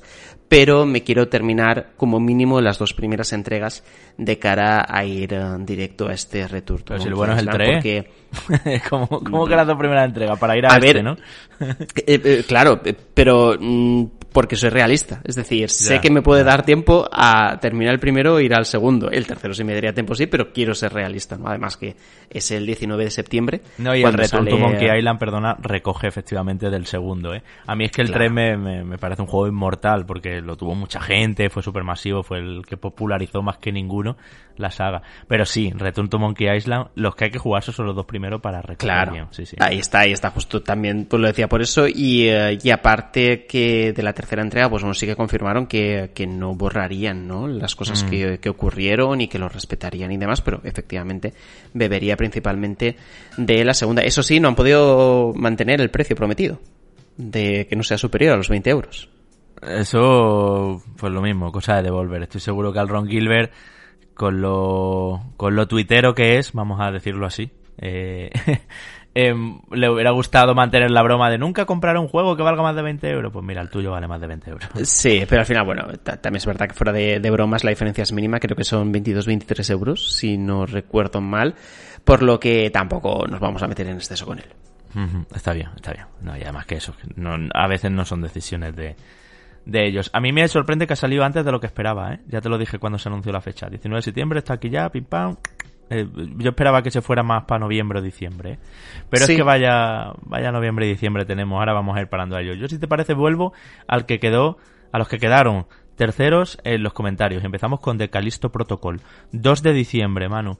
Solo consolas de nueva generación, ojo también. PC, PlayStation 5 y Xbox Series. No se puede jugar en Play 4 ni en One.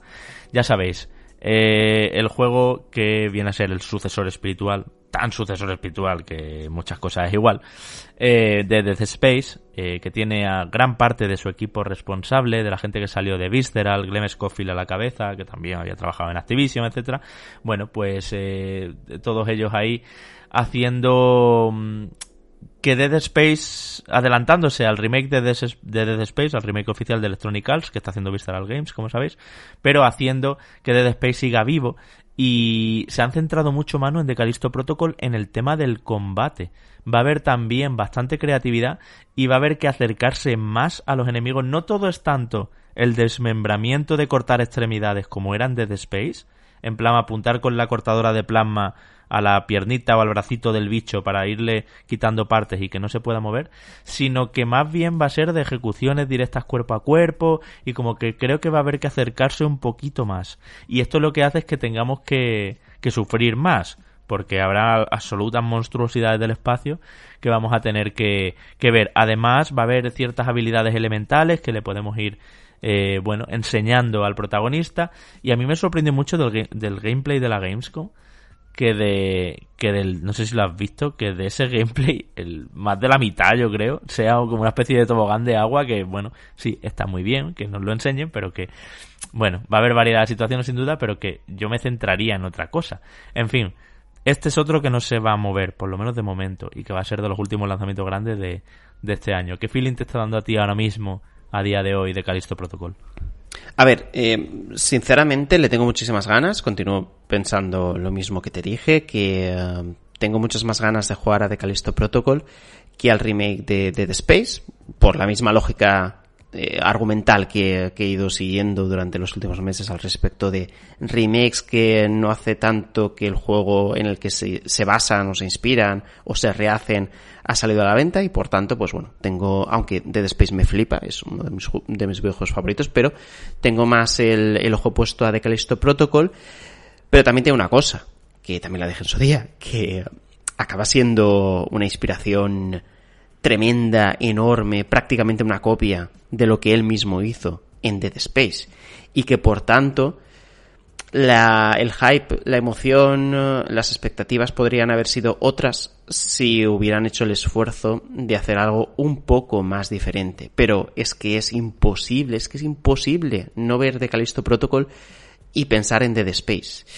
Y eh, es la espinita que tengo, que tengo ahí clavada al respecto de, de, este juego. Pero ya te digo, mm, tengo ganas de, de que llegue. Sí que es verdad por cierto, que ha habido polémica al respecto del juego durante esta semana. No sé si te has podido enterar. Sí, sí, lo de Glenn Scofield, ¿no? Sí, correcto. Eh, el tío, pues bueno, le preguntaron en redes sociales qué, qué pasaba, ¿no? Que no estaba haciendo mucha promo de, de Callisto Protocol en su, en su cuenta de Twitter o las redes sociales no estaban muy activas y demás. Y el tío se vino arriba y con orgullo empezó a hablar que todo el equipo estaba trabajando más de, eh, de seis días o entre seis y siete días a la semana, con algunos de esos días currando entre 12 y 15 horas. Y eh, claro, él intentaba hablar que todo, esta, todo esto era de manera voluntaria, de que la gente estaba muy emocionada, que tal. Y eh, el bueno al final de Jason Schreier, eh, citando el tweet, empezó a destacar cuáles eran los problemas de esta declaración, ¿no? Ya no es que sea voluntario, deje de serlo, es que él mismo, por ejemplo, en ese mismo tweet, estaba premiando esa actitud.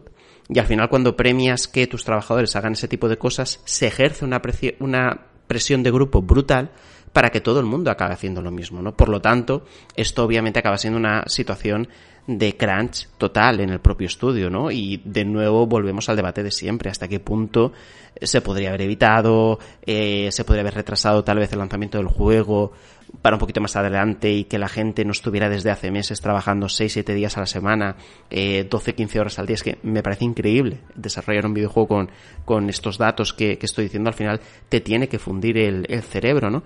Y son reflexiones que ya sabéis que cada poco tiempo vuelve a aparecer. Yo aquí creo que si en algún momento a nivel interno en el estudio hubo el debate de cuándo tiene que salir de Calisto Protocol, obviamente tuvieron muy claro o se estableció ese objetivo que antes de que salga el remake de Dead Space. Estoy convencidísimo.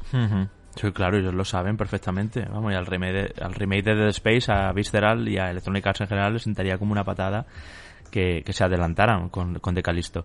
Eh, a ver, tú y yo no hemos hablado de esto, pero los dos conocemos a Glenn Scofield y como aquí nos caracteriza hablar con sinceridad, pues así lo voy a hacer. Es un elemento. O sea, quiero decir, es un hombre que, que, pues, pues, bueno, que, que, es el típico americano, para que me entendáis, norteamericano, estadounidense, con unos valores, pues a veces con algunas declaraciones y algunas cosas que vamos a decir que los europeos vemos de otra manera y que, y que bueno, que a mí me han llegado incluso a, a, arquear la ceja en una entrevista de, y esta parida que me poco fanfarroncillo y todo eso. Hará muy buenos juegos, es un buen trabajador y entiendo que es un buen líder, aunque con esta actitud desde luego no. Pero podemos decir aquí, y por eso nos caracterizamos en Reconectados, como digo, por poder hablar aquí con total transparencia sin que sin rendir cuentas a nadie, que es un poco elemento, un poco una joyita, ¿eh? también os lo digo. Esto no lo habíamos hablado eh, nunca tú y yo, ¿no, Manu? Pero a que te da el mismo eh, de cuando la gente sí, eh, Sí, porque creo que tú y yo coincidimos también en la misma época, diferentes entrevistas en aquel entonces cuando estaba en Hammer Games. Exacto, haciendo Call of Duty y le gustan mucho las armas y le gusta mucho la militarización y bueno, pues todas esas cosas de americano. Y, sí que es verdad que, que, que, siempre que pude entrevistarlo el tío fue, fue simpático, pero también te reconozco ese puntito de flipado que lo tenía y eh, imagino que lo continúa teniendo. Eh, para, por si alguien eh, no le ha quedado claro, porque creo que ahí, mientras estábamos hablando de fechas, de quién sale antes o quién después, es posible que a la gente le hayamos despistado un poco. De Calisto Protocol sale antes que de The Space Remake, sale el 2 de diciembre, y de The Space Remake ya se va para 2023, tiene el lanzamiento el 27 de enero. Por eso que yo comentaba que estoy convencido que están intentando hacer todo lo posible a nivel empresarial para salir antes que ese remake de la obra que ellos mismos hicieron. Así que esa es la, la, situación. Eso es. Y el otro que también salía muy, muy comentado en los comentarios, valga la redundancia, te decía, muy votado, es Gotham Knights. También juego solo nueva generación, solo PC, PlayStation 5 y Xbox Series. Y que Manu llega este, en este caso, el 21 de octubre. Ya sabéis que se trata de un juego con posibilidad multijugador, donde vamos, eh, bueno, pues a, a tener a diferentes personajes eh, de DC eh, a nuestro servicio y cada uno con sus habilidades. Y bueno al final pues es una especie de Batman Arkham, Arkham City. Vamos a tirar de aquel o Arkham Knight el que queráis pero eh, pues que según con qué personaje lo estemos jugando eh, vamos a tener un enfoque otro misiones incluso que cambian de uno a otro y por supuesto un gameplay muy distinto de jugar con Robin a jugar con Linterna Verde, a jugar con, eh, con Linterna Verde, digo yo, ¿dónde voy? Red Hood. Eh, y también pues con situaciones en los propios niveles, en los propios combates, donde tengamos que coordinarnos con los compañeros pues para resolver ya no solo abrir determinadas puertas y tal, sino pues resolver, eh, repartirnos áreas, bueno, pues al final poder con, con, lo, con las cosas que, no, que nos presente el juego. ¿Tenía que ser solo de nueva generación? Yo me mantengo. Y por más que veo, no, Manu. Es un juego que se podía mover perfectamente en una PlayStation 4, no entiendo, o en una Xbox One, no entiendo por qué es solo de nueva generación, no entiendo este movimiento de Warner de un título con personajes de C, eh, bueno, que, puede llegar a más plataformas y más Warner, que no se corta en sacar todo en todo lo que puede, vamos. Eh, no sé qué ha pasado aquí, a ver si ha sido la propia, la propia desarrolladora la que les ha dicho que no puede correr bien, pero gráficamente no, no es ningún portento. Otra cosa es ya el juego de Rocksteady, que eso ya sí son palabras mayores, el de Suicide Squad, pero porque ese gráficamente es un pepinazo. Pero este, no sé, yo más que lo veo, no me llama muchísimo la atención, pero sé que la gente está muy a tope con él. ¿eh? Vamos, nada más que hay que ver los comentarios, que ha sido el tercero más, junto a The Callisto Protocol, el tercero más esperado. A ver, entiendo que aquí eh, debió de ocurrir alguna situación en la que o los tiempos no cuadraban para la versión de la anterior generación, o no había presupuesto suficiente, o se habían dado cuenta que ya no había presupuesto diferente, o, sea, suficiente, mejor dicho, y, eh, o ambas cosas al mismo tiempo, ¿no? Y eh, aunque pienso como tú, que el juego podría haber aparecido en la anterior generación, pero cuando se dan este tipo de circunstancias y sobre todo Warner, conforme está ahora mismo que todos aquellos proyectos que va sacando, algunos de ellos no le salen del todo bien, no te estoy hablando solo de, videojuegos, eh, te estoy hablando también a nivel cinematográfico, entiendo que esté alerta para que eh, a la mínima que surja una fricción eliminen aquello que puede lastrar a lo que es el producto final, ¿no? En este caso, las versiones para las cuales se estaría desarrollando desde un primer momento, que son las de nueva generación y las de PC. Mm, como curiosidad, mm, el juego se ha adelantado. Tiene una fecha de lanzamiento que es el 25 de octubre, eh, o sea, 21 de octubre, cuando en un primer momento iba a ser el 25 de octubre. Es una anécdota porque acaban siendo cuatro días únicamente, pero bueno, de, eh, después de varios retrasos, porque Gotham Knights ha sufrido bastantes retrasos, resulta que al final de la película va y se adelanta cuatro días, ¿no? Con respecto a la última fecha dada. Y sobre las ganas o no ganas de jugar, a ver, yo lo que he visto en los diferentes gameplays que han ido apareciendo, me ha gustado bastante. Lo que pasa es que también sé que para jugarlo guay, tendré que jugar con gente y no sé si voy a poder tener la oportunidad, sobre todo por falta de tiempo y, lo complicado que es o acaba siendo el, el poder jugar y coordinarse con, con, otras personas, ¿no? Que también tienen horarios distintos. Pero bueno, ya sabemos que el juego se podrá jugar también de principio a fin sin, sin más jugadores, ¿no? Eh, no hace falta irte al cooperativo, pero todos entendemos que lo lógico es jugar de esa manera. Es que está diseñado para, esencialmente para multijugador, solo que le han puesto que también pueda ser eh, single player, monojugador, ¿no?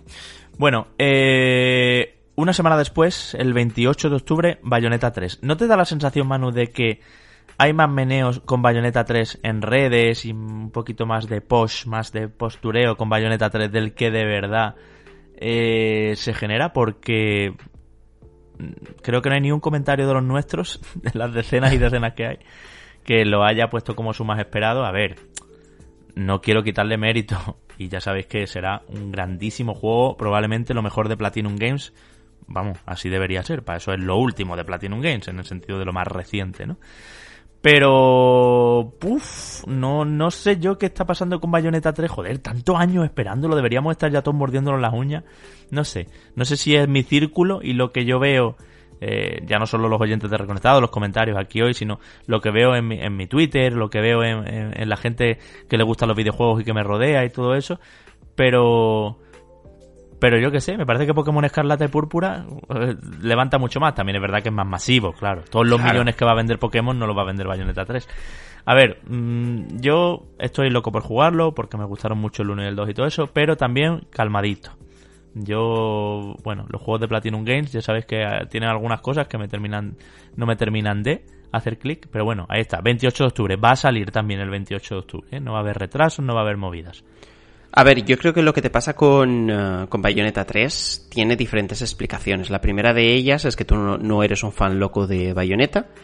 Eh, la segunda es que tu círculo, pues bueno, seguramente tampoco esté comentando mucho al, al respecto y que la promoción del juego todavía no ha llegado a su momento álgido, sobre todo porque Nintendo tiene muchos eh, juegos eh, al frente, muchos juegos que tiene que ir sacando. Venimos justamente de la promoción de Xenoblade eh, Chronicles, luego tenemos un producto muy importante como acaba siendo ese nuevo Pokémon Escarlata y Púrpura, que acaba siendo al final el referente en ventas. Es que al final las ventas de Nintendo en esta fase final de año van a ir ahí, ¿no? Aunque nuestro público, por ejemplo, tenga tal vez el ojo más puesto en Bayonetta 3, ¿no? Entonces todo este tipo de condicionantes hace que, que realmente pensemos que Bayonetta ha pasado a un segundo plano, ¿no? Lo que pasa es que simplemente corresponde a intereses distintos, ¿no? A gente distinta que, que, va a ir a por él. Pero que Yo... como que como que no veo reflejada toda la turra de a ver cuándo sale todo lo que hemos hablado de un rumor, un Nintendo Direct, un no sé qué. Hay mucho postureo en redes sociales con Bayonetta. Es decir, y tú y yo eso lo sabemos desde hace mucho tiempo. La gente eh, se establece muy pronto en la hipérbole a la hora de hablar de ciertos juegos que, no sé, yo entiendo que a nivel, uh, a nivel de, uh, de meme prácticamente, ¿no? Pueden llegar a ser interesantes o porque han sido mitificados en algún momento y irte a la hipérbole, pues bueno, también entiendo que es eh, algún tipo de, de comunicación espectáculo, ¿no? Y eso en redes sociales se ve mucho. Pero eso no quita para que obviamente eh, sea uno de, los grandes juegos que tienen que aparecer durante, durante este año y, esta última fase específicamente. Sí, sí. Al final eh, lo que ocurre también aquí es que como no estamos tan metidos en el mundo bayoneta, no estamos loquísimos con, con, la aparición de esta tercera entrega, porque si estuviéramos más metidos, seguramente así sería. Ya, pero que previamente, Manu, hasta la gente no metida en bayoneta estaba loca con. Hay un Nintendo Direct, van a anunciar por fin la fecha de bayoneta, eh, todas las quinielas con bayoneta, todo con bayoneta, y ya está aquí, joder, le falta un mes, y no noto yo aquí, no noto yo calorcito, ¿me entiendes? eh, la gente está loca en general o se vuelve loca con las novedades, y eh, se vuelve loca también con las promesas que no se cumplen. Y una vez las promesas se cumplen, pues bueno, a otra cosa mariposa. Y a ver cuál es la siguiente. Eh, pues, yo qué sé, fíjate, por ejemplo, eh, aquel E3 eh, mágico, entre comillas, de PlayStation, donde se anunció el remake de Final Fantasy VII, eh, de las Guardian y de las Guardian y Semnu 3, que era como uf, la santísima trinidad de los deseos que tenía todo el mundo que se, que se produjeran, ¿no? Y bueno, una vez anunciado, calma, tranquilidad y ya otra cosa. Obviamente esperar esos juegos que se habían anunciado, pero ya estaba, ¿no? Ya lo, lo que se quería se, se había tenido y es lo que ocurre aquí también con, con Bayonetta 3. Yo, bueno, eh, podéis uh, llamarme de todo por, uh, por fijarme mucho en los gráficos, en la potencia de las consolas y patatín y patatán. Yo no miro, yo no mido el tema de los gráficos cuando la propuesta en sí no los necesita, pero cuando la propuesta lo necesita, sí que me puede llegar a molestar que, por ejemplo, Bayonetta 3 no tenga una plataforma, no digo que aparezca, ojo, que no sea exclusivo de Nintendo, me parece genial cada uno como, cómo se, cómo se organiza, cómo sean los acuerdos, en este caso con Platinum Games, pero lo mismo como ocurrirá con Breath of the Wild 2, cuando aparezca, sí que me sabe mal o sí que tengo la espinita clavada de que Bayonetta 3 no pueda correr en una consola más potente. En una, por ejemplo, en una Switch 2, por ejemplo. Ahora que comentar lo de Switch 2, por cierto, eh, inciso en nuestra agenda de lanzamientos. Estamos yendo un poco de, de, lo que más interés genera a ir bajando un poco el interés, ¿no? Pero bueno, todo lo que vamos a destacar está, está bien justificado, ya veréis, por, por la calidad de los juegos.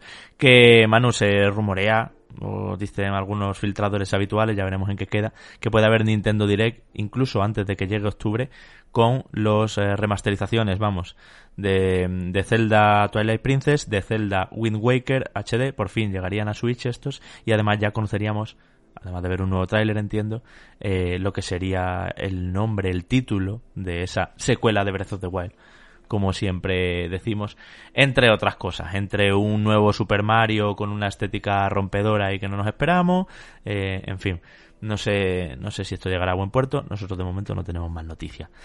Vamos ahora con A Playtale Requiem, 18 de octubre, también solo nueva generación. Empiezan este otoño ya, mano, los juegos solo nueva generación, ¿eh? ya hay unos pocos. Sí. PlayStation 5, bien, bien. Xbox Series y PC. Bien, bien, a nosotros eso nos gusta, efectivamente. Salvo en el caso de Gotham Knights, que no lo entiendo. eh, bueno, segunda entrega, ya sabéis, del viaje de Amicia y su hermanito.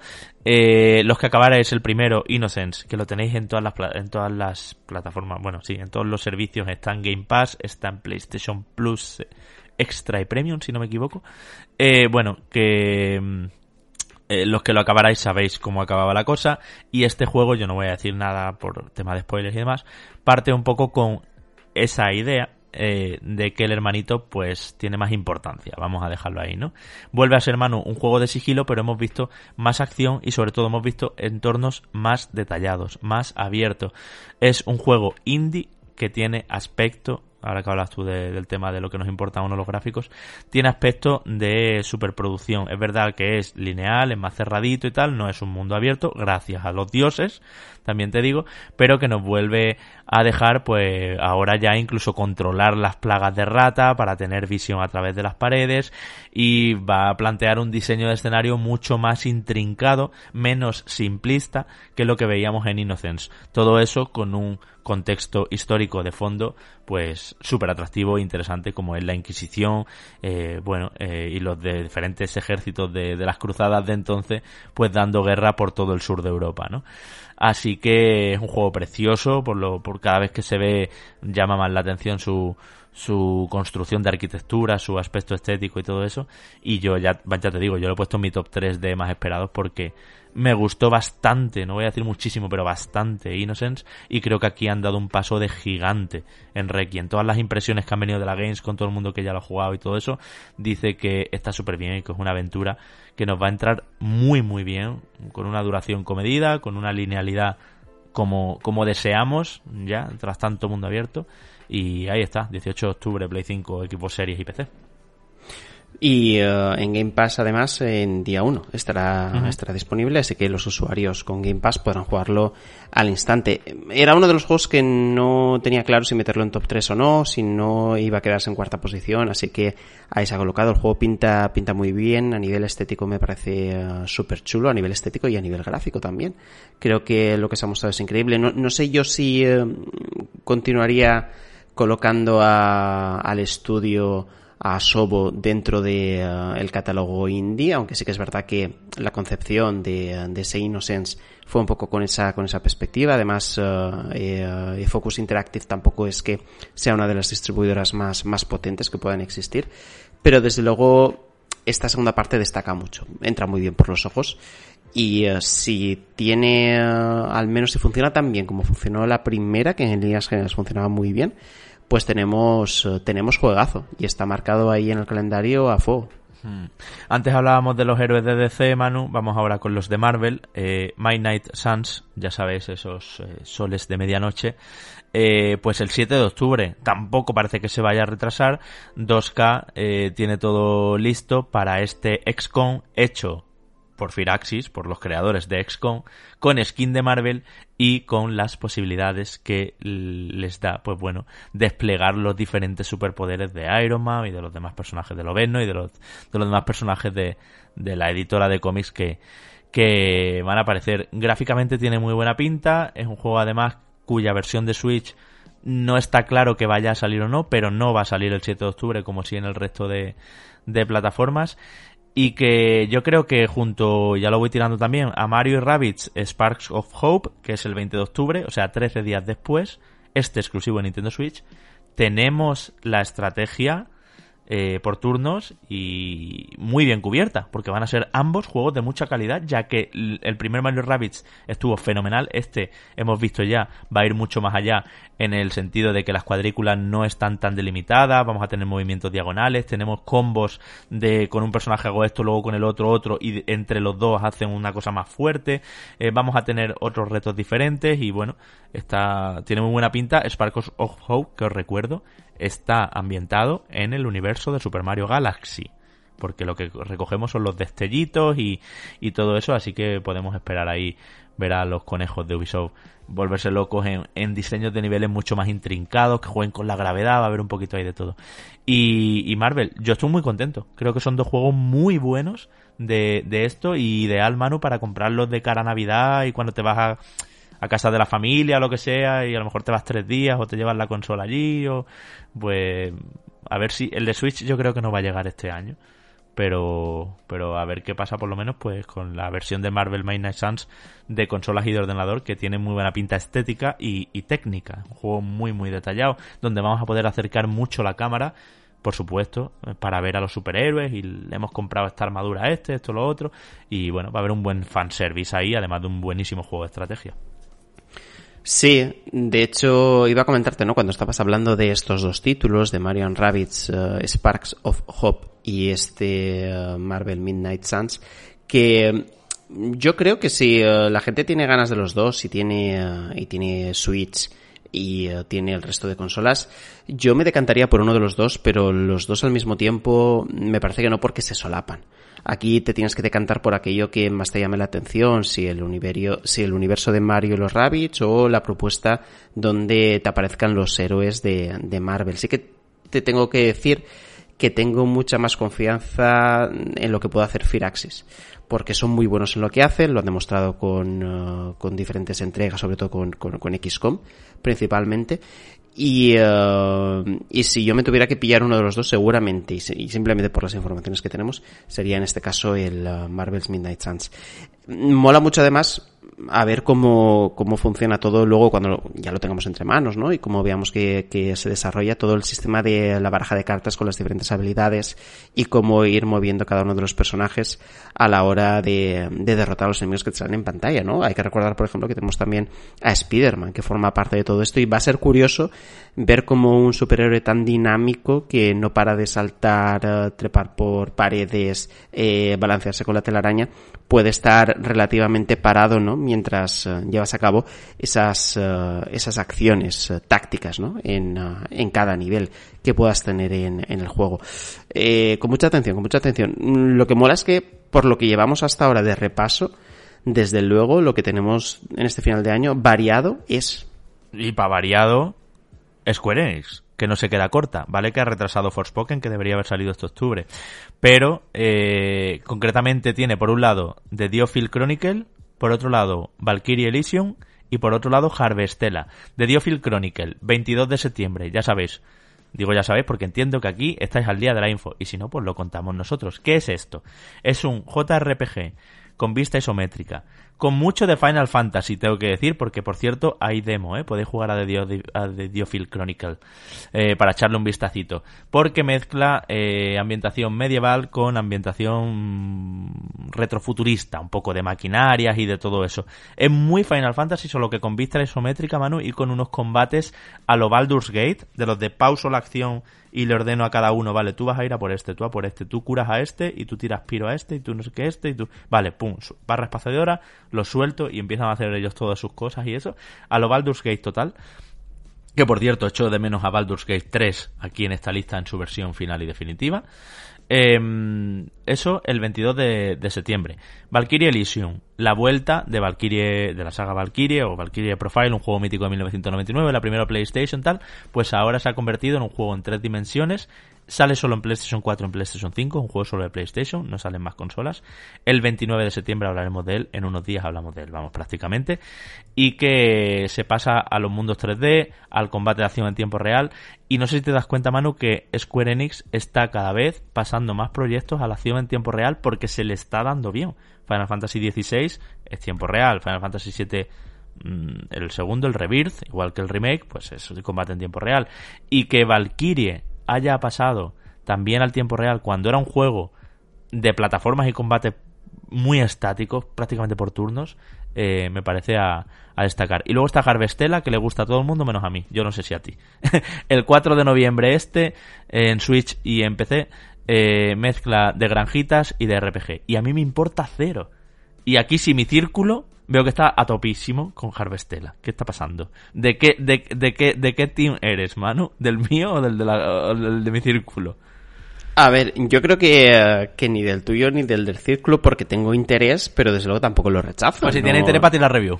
Listo. perfecto, perfecto. con la granjita RPG. Per perfecto, perfecto. Pues, pues me quedo yo con él. Yo te iba a comentar al respecto de uh, lo que has comentado de, uh, de, Square Enix, ¿no? Y de cómo se están moviendo muchos de esos juegos a la acción en tiempo real. Y es que al final sí que se pone una estrategia bastante clara a la hora de poder ofrecer uh, tal vez juegos que podríamos englobar más dentro de las tres dimensiones y que por tanto ellos consideren que pueda ser más provechoso huir de los turnos y ir a este tipo de acción. Y por otro, sí que propuestas a lo mejor más ambientadas o estéticamente cerca del pixel art, eh, rememorando otros, eh, otros tiempos, intentando tirar de nostalgia para mostrar en ese contexto el, el, rol por turnos, ¿no? Yo creo que están haciendo un poco esa, esa distinción, pero desde luego yo no diría que se están cargando el JRPG por turnos. Y ahora viene otro que, que me interesa poco, el 30 de septiembre, un día después de Valkyrie Elysium. FIFA 23. Algo que decir, no sé, ni, no sé ni lo que hay, lo único que puedo decir es la típica de va a ser el último año que se llame FIFA, porque ya sabéis que a partir del año que viene eh, cambia, ¿no? Y, se llama EA Football o algo así. Ya no sé ni cómo se llama, me da totalmente igual. Manu, todo tuyo. No, a ver, tengo muy poco que decir al respecto de, de FIFA 23, porque sinceramente, a nivel personal y particular, hace, hace ya muchos, muchos años que no le dedico el tiempo necesario que le tienes que dedicar, ¿no? A un juego como, como FIFA que acaba siendo cambiante, que uh, si juegas uh, no competitivo, ¿no? Pero si te metes a jugar online necesitas de una regularidad como para que no te pinten la cara cada dos por tres, ¿no? Y poder marcar algún que otro gol. Y que, y que por tanto creo que ya estamos lejos, estamos lejos de, de lo que ocurre con, uh, con FIFA. Pero, pues lo que tú has dicho, va a ser muy curioso sobre todo el saber que es la última vez, la última ocasión en la que Electronic Arts, al menos Electronic Arts, pueda bautizar a su juego como FIFA. Ya sabéis que a partir del año que viene será EA Sports, ¿no? Era EA Sports Fútbol o algo así, ¿verdad, Javi? Yo que sé. Algo así. Algo, algo así. A ver, perdonad este, este impasse de, como de pasotismo absoluto. Permíteme, Manu, que haga un experimento. Esto no lo hablo contigo, pero se me está ocurriendo ahora. Puesto que estamos un poco fuera, como tú dices, de todo esto, porque hace mucho que no jugamos a este tipo de juegos y tal. Bueno, a mí nunca me han flipado, pero bueno, mmm, por mi trabajo antes en diferentes revistas, pues tenía que estar muy, muy encima de esto, ¿no? Y ir a viajes de prensa y todo eso de, de este tipo de juegos. Eh, os propongo una cosa, amigos y amigas oyentes, en comentarios. Y es, si queréis que en Reconectados hagamos perdamos tiempo. Perdonad por estar subjetivando un poco el mensaje. Dediquemos tiempo a la review de FIFA 23 con un invitado que sí esté metido en el tema y que nos cuente aquí todos los pormenores. O pasamos y ocupamos ese tiempo en otra cosa. ¿Qué te parece, Manu? Encuesta lanzada ya en comentarios. La semana que viene lo recoge y los leo. Me parece guay. Está. Nosotros nos debemos a nuestros oyentes, así que mm, adelante. Lo que, lo que digáis, nos traemos un invitado especialista super pro que nos lo cuente o dedicamos el tiempo a otra cosa, porque al fin y al cabo FIFA, quien quiere se lo compra sí o sí, contemos lo que contemos aquí, y quien no quiere no se lo compra y le parece una chapa que estemos aquí media hora hablando de ello. Así que ahí queda la cosa. Ahí queda bueno, eh, había, había otra, otra duda, por cierto, eh, al respecto de la saga en sí, y es... Uh, qué estudio, qué distribuidora se está encargando de desarrollar la alternativa, la alternativa oficial, la que la FIFA realmente eh, anunció que se está desarrollando el mejor juego nunca hecho, obviamente que van a decir, ¿no? Eh, eso se verá, entiendo yo, el siguiente año. A ver si es 2K o qué es lo que Claro, claro. Donde están todos... Justo, bueno, justo por eso visual, lo decía. Visual Concepts, concretamente. Sí, sí, ya sé que vas por ahí. A ver si no le meten 200 tragaperras también. Aunque ya más tragaperras al Ultimate Team no sé qué le pueden meter. En fin. En fin. Eh, mira, vamos a seguir. El 8 de noviembre salen dos juegos. Dos juegazos. concretamente Sonic Frontiers y Skull and Bones. Skull and Bones ya sabéis que retrasado y retrasado y retrasado hasta que por fin ahora han dicho sí, ha dicho Ubisoft, lo sacamos. Vamos a tope con Mario Rabbids y con Skull and Bones este, este otoño. Y Skull and Bones lo ponemos un día antes de God of War Ragnarok, que va a ser probablemente de lo más vendido junto a Pokémon de, este otoño. Ojo, Skull and Bones, Manu, solo de nueva generación también. Solo PlayStation 5, Xbox Series y PC.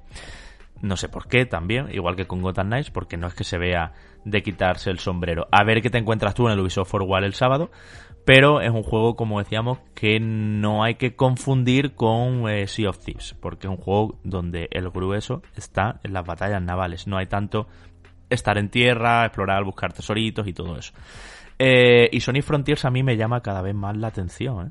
te lo digo de verdad. Creo que la confirmación en la Gamescom de que todo va de que el mundo abierto va a funcionar como por islas, donde luego cada isla tiene sus pequeños niveles cerrados de circuito y de diseño de niveles y que no es todo un mundo abierto vacío como veíamos al principio que parecía un proyecto salido de, de alguien salido de, de, la carrera de, de 20 añitos eh, pues me da mejor feeling. Además, vamos a tener que eh, encontrar las gemas del caos, como siempre, en las esmeraldas, ¿no? En, en, diferentes, eh, bueno, sitios ocultos a los que hay que llegar a través de matar a una especie de golem de cada una de las islas y no sé qué. Y que, por lo que cuenta la gente que lo ha jugado, o por lo menos el segmento jugado en Gamescom, es más denso de lo que parece. No es una llanura, no es antes todo esto era campo. Así que esos son los dos lanzamientos del 8 de noviembre. A ver, la Gamescom ha servido también para que juegos renovaran el interés por parte del público y otros que se quedaran igual o incluso empeoraran. Creo que en el sentido eh, de Sonic Frontiers ocurre que se ha incrementado las ganas y, eh, y el hype. Yo también he visto algún que otro vídeo que desde luego hace que la percepción que tengamos del mismo sea, sea mejor yo continúo pensando que más allá de lo que veamos, eh, a nivel de escenarios vacíos, menos vacíos, eh, tal y cual, el tacto va a ser súper importante porque es lo que define siempre a todo Sonic, ¿no? Lo que podamos ver en diferentes tráileres al final puede resultar en agua de borrajas, tanto en el buen sentido como en el malo, si, eh, si luego no, no se cumple, ¿no? En, el, en, en ese game feel, en esa manera de, de, saltar, de correr, de ir enlazando diferentes plataformas y sobre todo que tenga sensación de rapidez. Yo creo que rapidez y Sonic van de la mano, no descubro nada nuevo y ahí es donde está el reto de las tres dimensiones. Y con respecto a Skull and Bones, también vimos durante, durante los últimos meses ¿no? que se hablaba de que el juego no va a tener componente narrativo alguno, va a tener, bueno, algunas líneas de diálogo al respecto de personajes secundarios. Se va a centrar mucho en que intentemos crear el pirata que nosotros eh, queramos crear, básicamente. Y desde luego, lo que tú dices, se va a alejar de, uh, de Sea of Thieves, ¿no? Que yo lo que te dije cuando vimos la presentación uh, completa y definitiva del título que debería de haberse fijado mucho más en Sea of Thieves para poder plantear todas estas, todo el entramado jugable, ¿no? Pero desde luego si la mayoría de acciones se van a desarrollar en el agua, a mí al menos en particular ya hace de entrada que me llame menos la atención, ¿no? Porque el hecho de poder desembarcar, te vas a una isla cualquiera, desenterras eh, un, uh, un, tesoro, ves lo que hay, no sé, le, le, da muchísima más vida que lo que se propone en, uh, en and Bones, pero ahí estaremos también para, para ver exactamente cuando lo tengamos entre manos qué es lo que nos parece. Oye, igual estamos súper equivocados en la calle. Claro, claro, pero yo solo digo que, que en el, las apariencias engañan, también puede ocurrir uh -huh. en ocasiones que las promociones hechas no, no sean las adecuadas y uh, lo que nos parece ahora mal puede ser que nos parece que nos parezca bien eh, y, y, y, ejemplos hay aquí para dar eh, y tomar en, en, reconectados menos mal que nosotros nunca nunca nos escondemos ¿eh? cuando nos equivocamos en sí. este tipo de impresiones de sensaciones efectivamente a mí es que me da un feeling mano a, a Steve a Rider Republic y a estos a estos juegos así de Ubisoft como de mundo abierto social todo el mundo hace lo que quiere y pues un poco igual pero de barcos de pirata. Vamos a ver en qué queda y a ver también qué no y, y, y sobre todo es muy es muy difícil quitarse la sensación de encima de decir uh, Ubisoft ha sacado esto mm, de la única manera que podía o, o, o, o como fuera porque ya eran tantos los años de desarrollo que no podía demorar más esto o, o, cancelarlo, o que incluso ya no valía la pena cancelarlo porque eh, lo, los costes de hacerlo seguramente serían mayores que sacarlo como fuera, ¿no? Y que vendiera unas pocas mm. copias al menos. Mm. Esa Además es que vendiera a precio completito, que, porque esa es otra, que tiene un, le sobrevuela un aire, un aire free to play que no lo sé. Vamos a ver qué pasa con el review. No me quiero anticipar tampoco, no vaya a ser que estemos aquí diciendo barbaridades. Eh, a ver, lo que queda, Pentiment. Estaba en tu top 3, 15 de noviembre. Eh, lo nuevo de Obsidian, que te llama muchísimo la atención. A mí también lo tengo que decir, pero estás tú más puesto al día. Recuérdanos a, los oyentes y a mí, a todos, que es, porque efectivamente estoy un poco contigo en que quizá cuanto menos veamos mejor, ¿eh?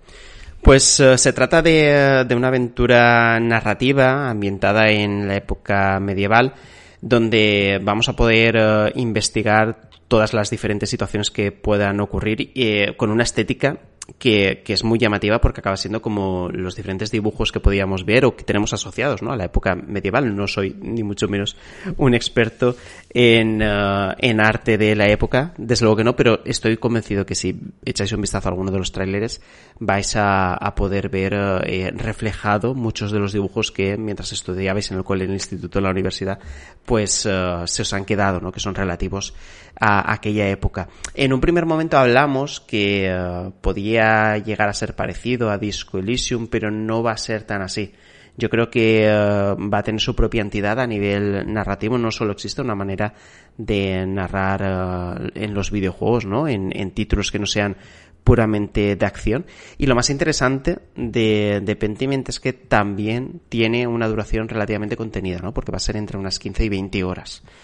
Eh, cosa que a mí también me agrada de nuevo. Va a ser un juego disponible en Game Pass desde, desde el día 1. Y uh, bueno, y detrás del título eh, hay alguien como Josh Sawyer, que ya sabéis que al frente de Obsidian ha desarrollado juegos muy muy importantes y que eso también garantiza que uh, Pentiment pueda salir uh, bien, que todo apunta a ello. Hmm. Además, recordemos, al ser de Obsidian, al ser de un estudio first party de Xbox Game Studios, es exclusivo este de eh, Xbox y PC. Eh, día uno en Game Pass, como decía Manu. Eh, cosa que no pasa, Manu, porque a ver qué pasa con la compra de Activision, que ahora Reino Unido está diciendo que se revise eso, que no es tan fácil eh, que Xbox pueda adquirir la compañía. Yo creo que al final sí pasará, pero se está retrasando. Bueno, cosa que no pasa con Overwatch 2 y con Call of Duty Modern Warfare 2. Ambos salen en PlayStation. De hecho, sobre Call of Duty se ha confirmado recientemente. Luego hablamos de ello si quieres más en detalle porque hay un, un, comentario al respecto, pero se ha confirmado que va a salir durante por lo menos muchos años en, PlayStation todavía, ¿no? Como lo que, lo que dijimos aquí, vamos, porque acuérdate que cuando se produjo la compra, un montón de gente que decía, ya está, eh, Activision quita todos sus juegos de, de PlayStation, entre ellos Call of Duty, eso es un mazazo para Sony, no sé qué, nosotros decíamos aquí que ya veríamos, que cada caso habría que mirarlo eh, particularmente. De hecho, nos cayó muchos comentarios que si Sony, es que si no sé qué, no sé cuándo, a lo de siempre, por decir esto y ahora pues está demostrando. Perdonadme que lo recalque, pero así es. Bueno, Call of Duty Modern Warfare 2 el 28 de octubre en todas las plataformas. Overwatch 2 4 de octubre. Recordamos, el Call of Duty este eh, no es un remaster, no es un remake de Modern Warfare eh, 2, aquel mítico juego con el nivel de, de, del aeropuerto ruso y demás y aquella tanta polémica que causó eh, sino que es pues Modern Warfare 2 en el sentido de la nueva serie Modern Warfare que, que están haciendo más allá de discutir la mala idea comercial, como la semana pasada hablábamos con Lords of the Fallen y la secuela se llama The Lords of the Fallen, pues esto es un poco igual. Cuando pongas en Google Call of Duty Modern Warfare 2 te saldrá el mitiquísimo, pero también te saldrá el nuevo, en fin, un jaleo. Eh, Overwatch 2, Manu, por fin se materializa tras varias betas que, por cierto, han gustado bastante. Creo que va a ser un revulsivo para, para Overwatch esta segunda entrega, pero claro, con esto de separar a los jugadores un poco, que salga, que salga a precio, pero una parte free to play, pero, porque la campaña todavía no, ¿eh? Lo que vamos a jugar ahora, el 4 de octubre, es, eh, pues todo lo que relativo al multijugador y todo eso. Vamos a ver cómo lo hace Blizzard para, para poderse mover bien ahí. Y luego, pues Modern Warfare 2, en fin, el primer Modern Warfare Reborn, por así llamarlo, eh, fue un éxito, fue el que dio pie a todo el entablado de Warzone y demás, y creo que, que Call of Duty, pues, en manos de Infinity War, no va a darnos nada que no conozcamos ya, pero como que es un garante de que está todo bien, funcionará bien y entre la gente de Call of Duty pues volverá a ser. Además sin competencia este año, no hay Battlefield de por medio, el 2042 está muy apagado pese a los intentos de Electronic Arts de meterle reinicio, de meterle contenido, de, de dar de todo, pero no termina de Así que los juegos bélicos, los shooters bélicos multijugador, pues están solos este año en, Call of Duty Modern Warfare 2. Con respecto al, asunto de Call of Duty, tú decías, bueno, intentabas comparar esto con uh, Lords of the Fallen y de Lords of the Fallen y no sé qué. Entiendo, entiendo el punto, pero aquí también ocurre que Modern Warfare uh, es un apellido que está muy interiorizado en toda esa generación de jugadores que se pasó horas, horas y horas jugando a esa trilogía, ¿no? A esos eh, tres títulos que supusieron, yo creo que la, la, la, época dorada de éxito, al menos, del multijugador clásico de Call of Duty, ¿no? Porque ya sabemos que ahora mismo Call of Duty, eh, con Warzone sobre todo, acaba teniendo una, una vía de recurrencia a la hora de jugar muy, muy elevada, ¿no? Entonces esto mismo ya hace que de entrada un juego que se llame de estas características va a tener la atención del fan de, de, toda la vida. Me llama mucho la atención lo que se ha visto de la campaña de Modern Warfare 2, ¿no? Ah, tal vez a lo mejor ahora estamos en un momento en el que como ya no jugamos tanto al multijugador porque tenemos menos tiempo, mm, nos llama más las campañas, ¿no? Y, y me gusta el hecho de que se enfoquen ah, campañas que no sean excesivamente eh, hiperbólicas en lo visual, en eh, esas explosiones, ¿no? Que, lo que he dicho siempre, que con Call of Duty llega un momento que solo hacía falta que explotara Marte, por ejemplo, ¿no? Para, para intentar hacer todavía más grande el desastre o lo que eh, se estaba produciendo en ese momento. Pero el reto de en situaciones más pequeñas, más concretas, hacerlo todo espectacular, las campañas eh, ganan, eh, ganan bastantes enteros, ¿no? En situaciones así. Y a nivel gráfico, además Call of Duty, en los últimos años, sobre todo en las campañas, eh, es espectacular lo que, lo que llegan a mostrar. Así que mucha atención por mi parte a las campañas de Call of Duty, que siempre me las intento jugar todas y que suponen como un pequeño hito ¿no? que hago todos los años a la hora de enfrentarme, de enfrentarme a estos juegos. Y sobre Overwatch, fíjate que esto lo hablamos. Eh, ¿Qué ocurre con Overwatch 2? ¿no? A la gente le está molando tal, le está molando sobre todo a aquellas personas que estaban metidas en el primer Overwatch y que saben perfectamente apreciar las pequeñas diferencias que han ido apareciendo en esta segunda entrega y que para ellos sí que puede suponer un salto sustancial, ¿no? Es lo que hablamos en su momento no dudo en absoluto que Overwatch 2 sea genial para la base jugable habitual, pero para los nuevos usuarios vamos a ver en qué queda. Al menos o nuevos usuarios o aquellos que lo tocaron en su momento y eh, ahora ven que está la segunda parte. Porque los que son nuevos desde cero me desdigo y creo que sí que pueden llegar hasta ellos, ¿no? Pero aquellos primeros que lo tocaron y lo abandonaron, no sé yo si se verán atraídos por él. Y por último, con respecto al asunto, ¿no? De la compra por parte de Microsoft de Activision Blizzard.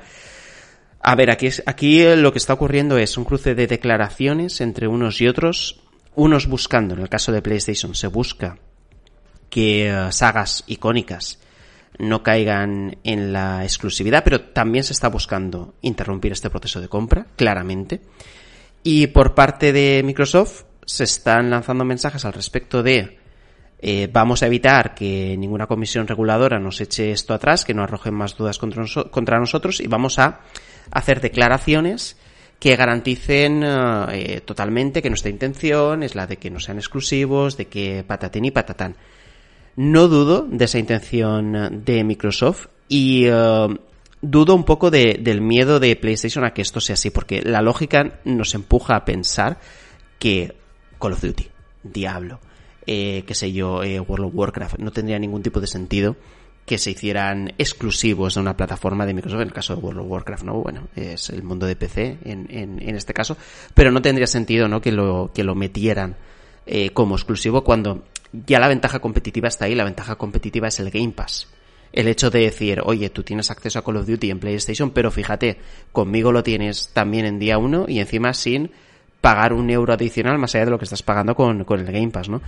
Pero desde PlayStation se está intentando, ojo, con lógica también, al final aquí cada uno juega sus cartas, se está intentando eh, mostrar que eh, esto no va a ser así, que se pueden llegar a, a, convertir en exclusivos y tal, para defenderse de alguna manera del poder que obviamente va a tener Microsoft mm, para manejar diferentes estrategias de contenidos que puedan ser jugosos y exclusivos en juegos que arrasan millones y millones de, de jugadores. ¿no? Así que vamos a ver esto cómo, cómo termina dilucidándose. También tiene una cosa, ¿no? Que aunque Microsoft prometa que esto va a ser así, también es en parte lógico pensar que, bueno, lo, lo, estás prometiendo, pero ¿dónde se firma? ¿Dónde vas a firmar que tú no vas a hacer uso de la compra que has hecho para alterar totalmente la competencia, ¿no? Porque esto, obviamente, aquí lo que se mira y dejémonos de, de, juegos, de, ay, es que mi consola tiene más exclusivos, tiene menos. No, dejémonos de, de, tonterías. Lo que se está evaluando es que se produzca una situación monopolística importante porque en este tipo de juegos, en los juegos más masivos, es donde se puede decantar la balanza, ¿no? Y por eso intervienen las, eh, las reguladoras para ver si todo atiende a la competencia, ¿no? Como, como manda su regulación. Es como si ahora, por ejemplo, por parte de, PlayStation, pues yo que sé, eh, consiguieran todos los derechos de Fortnite y eh, aunque prometieran que no, que nunca va a ser exclusivo, pero tú no te puedes fiar de eso, ¿no? Y obviamente a lo mejor tienes que parar esa compra. Sería la misma situación. Hacer que un producto tan masivo, que es transversal además eh, por plataformas, de repente no lo sea, podría ser un riesgo muy elevado para la industria. No, hay que a Microsoft tampoco yo creo que le interese del todo a nivel comercial porque cuando compró Mojang, cuando compró Mojang no, no, no, Claro, Javi, el, debate no es ese. Es decir, el, debate está claro. Yo me creo a Microsoft.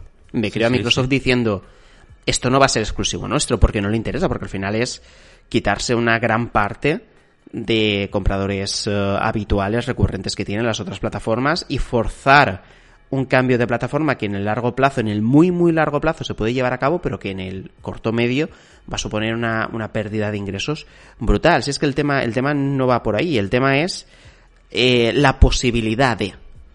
Ahí es donde intervienen los organismos reguladores y donde desde el Reino Unido se están despertando muchas dudas. Que yo creo que esto continuará haciéndose, que al final terminará haciéndose, pero es totalmente normal que estas dudas surjan. Y lo que está tardando, ¿eh? Porque ya estamos para entrar en octubre y yo pensaba que esto ya estaría materializado y hecho y sí que están poniéndole muchas trabas entre unos y otros para que para eh, postergar eh, el momento, ¿no? Digámoslo así.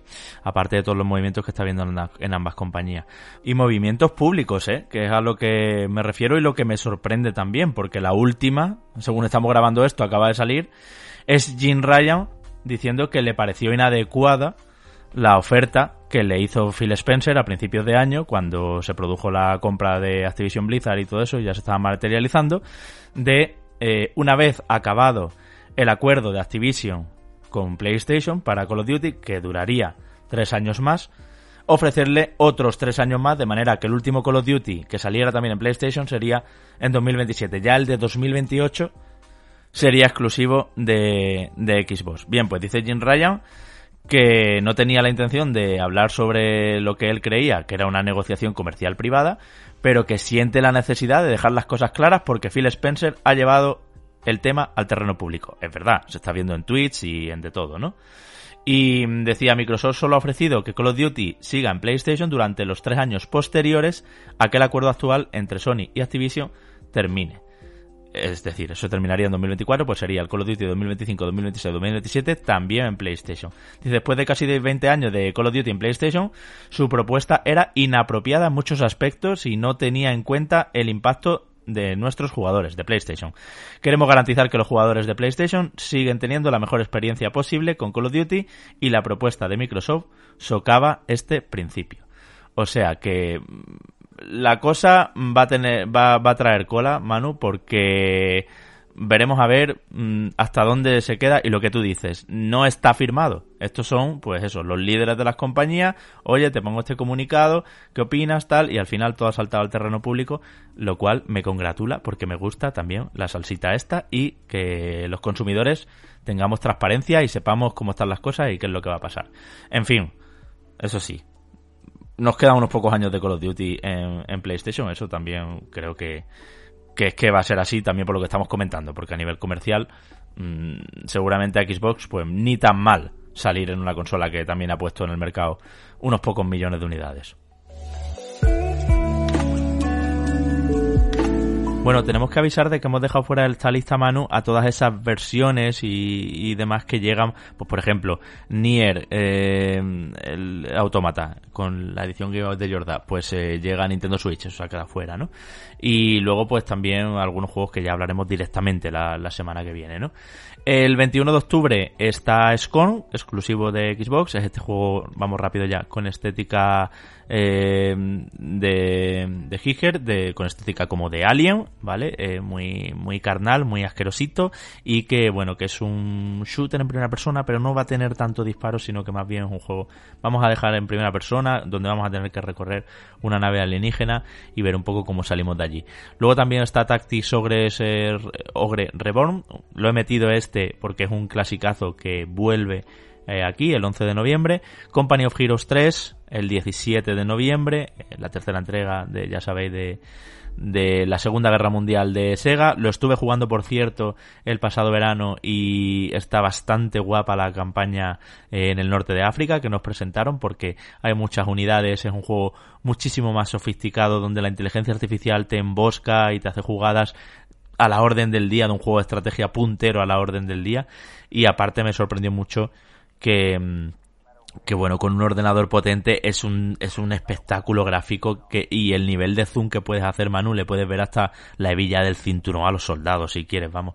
Y, y se mueve muy bien, hay muchísimas unidades y de, realmente da sensación de guerra, además de las misiones que nos proponían en este episodio en concreto que jugué, ser bastante diversas y también eh, creativas a la hora de solucionarlas. Tienes que jugar muy bien con tus diferentes cartas, pero hay muchas vías para conseguir los objetivos, ¿no?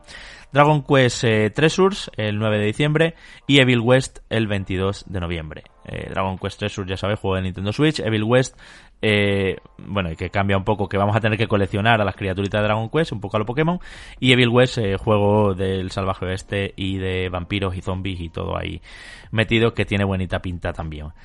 Dicho todo esto, Vaya tres meses y medio nos espera, ¿eh, Manuel? Yo solo te digo eso, vamos a ver cómo nos repartimos esto. Aquí va a haber que traer invitados, aquí va a haber que traer de todo y pedir una ayudita, que para eso también tenemos el Patreon para poder pagarle a nuestros invitados, claro que sí, y tener nuevas voces por aquí. Pero la semana pasada se te quedó por comentar Immortality, que está en Game Pass y que te ha gustado más de lo que me va a gustar a mí, porque yo te tengo que reconocer aquí en vivo y en directo que no soy muy de Her Story y de Telling Lies. No soy muy de Sam Barlow. Bueno, pues eh, yo, yo te diría que, que, le dieras una oportunidad. Sí que es verdad que yo me salté Telling Lies, eh, jugué a Her Story pero no a Telling Lies, entonces estoy más fresquito con las propuestas de Sam Barlow. Pero me parece que es de estos videojuegos que cuanto menos sepas, más disfrute tienes, por lo que voy a hacer un comentario, voy a hacer comentarios lo más difusos eh, posibles. Eh, tú cuando entras al videojuego te informan de que, de que tienes eh, un conjunto de películas, unas tres películas, en una cinta que está sin editar, ¿no? Hay diferentes cortes en, en todo ese carrete, ¿no? En todos esos fotogramas. Mm, tus herramientas a la hora de interactuar únicamente es ir hacia adelante, ir hacia atrás, o dentro ya del propio fotograma en sí, dentro del propio clip, poder seleccionar ciertos objetos que te llamen la atención, ¿no? En este caso al final, hablando de, esta tira de película, de, de, estos documentos audiovisuales eh, sin editar, eh, estamos contando, se nos está contando la, historia de Marisa Marcel, que es una actriz que en un principio es muy conocida, pero cuyas películas eh, nunca se llegaron a publicar y que además esta actriz desapareció. Entonces, con esto se nos presenta todo este metraje y tenemos que ir viendo qué es lo que ocurre ¿no? en cada una de las diferentes películas, porque tenemos fragmentos de películas, pero también tenemos fragmentos de lo que ocurre detrás de la cámara. Entonces, me ha molado mucho esa situación de entrar al juego con esta información tan corta, porque esto que os digo es lo mismo que os dice el juego, nada más entras y no te dan más información al respecto y ver cómo le vas encontrando el sentido a toda la propuesta y vas eh, desenredando toda la maraña que en el juego te proponen al ir saltando de escena en escena. Es decir, esto a lo mejor es un poco complicado de, entender lo que estoy explicando, pero imaginaos, ¿no? Eh, entramos en un clip de vídeo. En ese clip de vídeo vemos que hay una maceta, ¿no? Eh, mientras se, sucede una escena, un clip en el que se está hablando, el personaje, por ejemplo, la, propia Marisa Marcel está teniendo una entrevista o está protagonizando una de las tres películas, ¿no? En las cuales ella, ella ha estado. Pero vemos que hay un objeto, ¿no? Entonces, nosotros decimos, o tenemos la opción de poder ver el clip hasta el final, o como nos hemos fijado en este objeto, si nos dejan clicarlo, ese objeto nos trasladará a otra escena donde esté un objeto muy similar o exactamente eh, el mismo concepto de objeto y veremos una escena diferente. Puede ser en el futuro, puede ser anteriormente, puede ser en una película, puede ser en otra. Y con todo este tipo de escenas inconexas, nosotros al final nos vamos a ir dando cuenta de qué es lo que ha ocurrido, cuáles son los misterios que hay, más allá de la premisa que nos han ofrecido.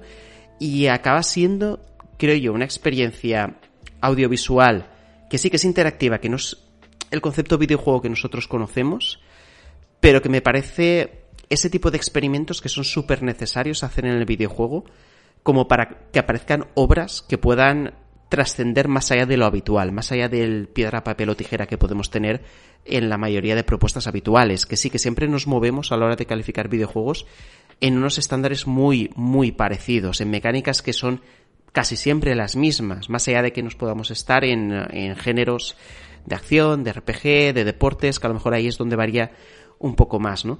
Y eh, me mola. Creo que el sentido de lo indie es justamente eh, encontrar cosas como Immortality y además, mm, lo estaba pensando el otro día, al final, una de las grandes virtudes del Game Pass es que esto a lo mejor, visto así, visto como se presentó en, eh, en aquel E3, no E3, de Geoff Keighley, creo que fue en, uh, en el PC Showcase eh, o, o, en una de estas, algo no así, recuerdo. sí. Mm. Eh, sí, en, en uno de estos eventos se, se presentó, que tienen tantos nombres rimbombantes que al final, y hay tantos que al final ni me acuerdo, y puede ser que esto lo vieras, y si no tienes un servicio de suscripción de este estilo, pues pases de comprarlo, ¿no? Pero cuando lo tienes ahí en tu catálogo y puedes eh, echarle un ojo sin tener que pagar nada adicionalmente, es cuando puedes llegar a, a descubrir cosas así, ¿no? O este tipo de, juegos pueden llegar a alcanzar cierta fama. Yo lo recomiendo muchísimo, no quiero hablar mucho más de él.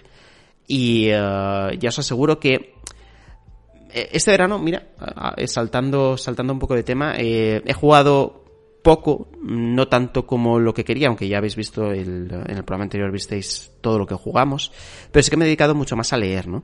Y eh, leyendo, que ya sabéis que, es, una de las aficiones que he podido recuperar durante este año y el anterior, te terminas dando cuenta que eh, la gran eh, cantidad de posibilidades ¿no? que te puede otorgar un libro bien hecho por un autor o autora que estén bien inspirados, que quieran eh, traspasar ciertos límites, tiene poca competencia ahora mismo, tanto en, en las películas como en los videojuegos, ¿no? Pero también es verdad porque ambas, ambos eh, medios eh, audiovisuales se prestan en demasiadas ocasiones únicamente a lo comercial, a lo que vende, ¿no? A lo que tiene una, una fácil comunicación con el usuario y que por tanto será más fácil que acabe comprando el, el propio juego.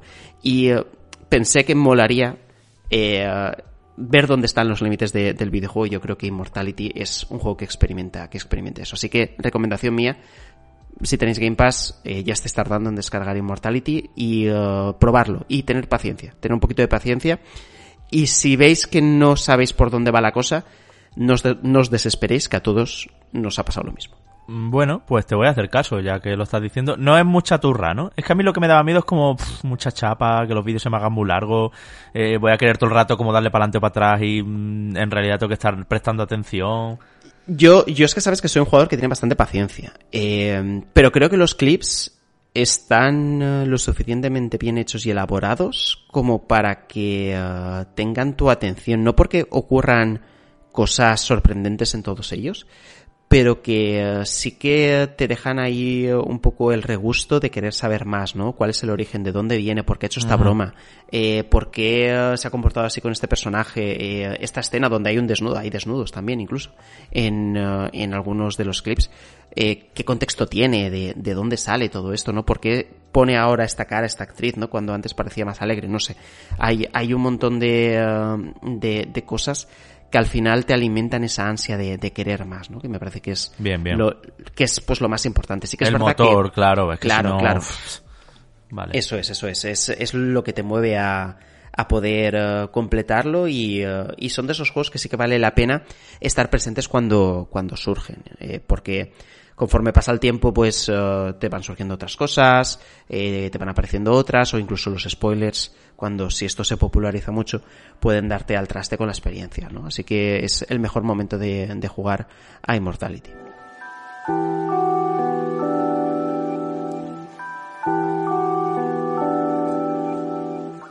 La avalancha de comentarios que teníamos en el programa de la semana pasada, donde nos comentabais vuestro juego más esperado y tal, también Manu nos ha dejado algunas preguntas que aprovechaban nuestros amigos oyentes para, para hacernos y esos son un poco los que he destacado porque sabéis que, bueno, en esta sección lo que nos gusta es traer temas que no hayan cabido en el programa o que no os hayan comentado o simplemente cosas que os pasan por la cabeza y queréis eh, contarnos o preguntarnos, pues aquí es el momento de responder, ¿no? En este consultorio, por así decirlo. No obstante, mil millones de gracias a todos porque ha sido una acogida estupenda, el, como decíamos al principio del programa, el 6x01 y eh, bueno, pues todas las, las opiniones que nos habéis dejado, estoy de acuerdo con Jabote o no con el tema de Xenoblade Chronicles, estoy de acuerdo con Manu o no con el otro tema, tal.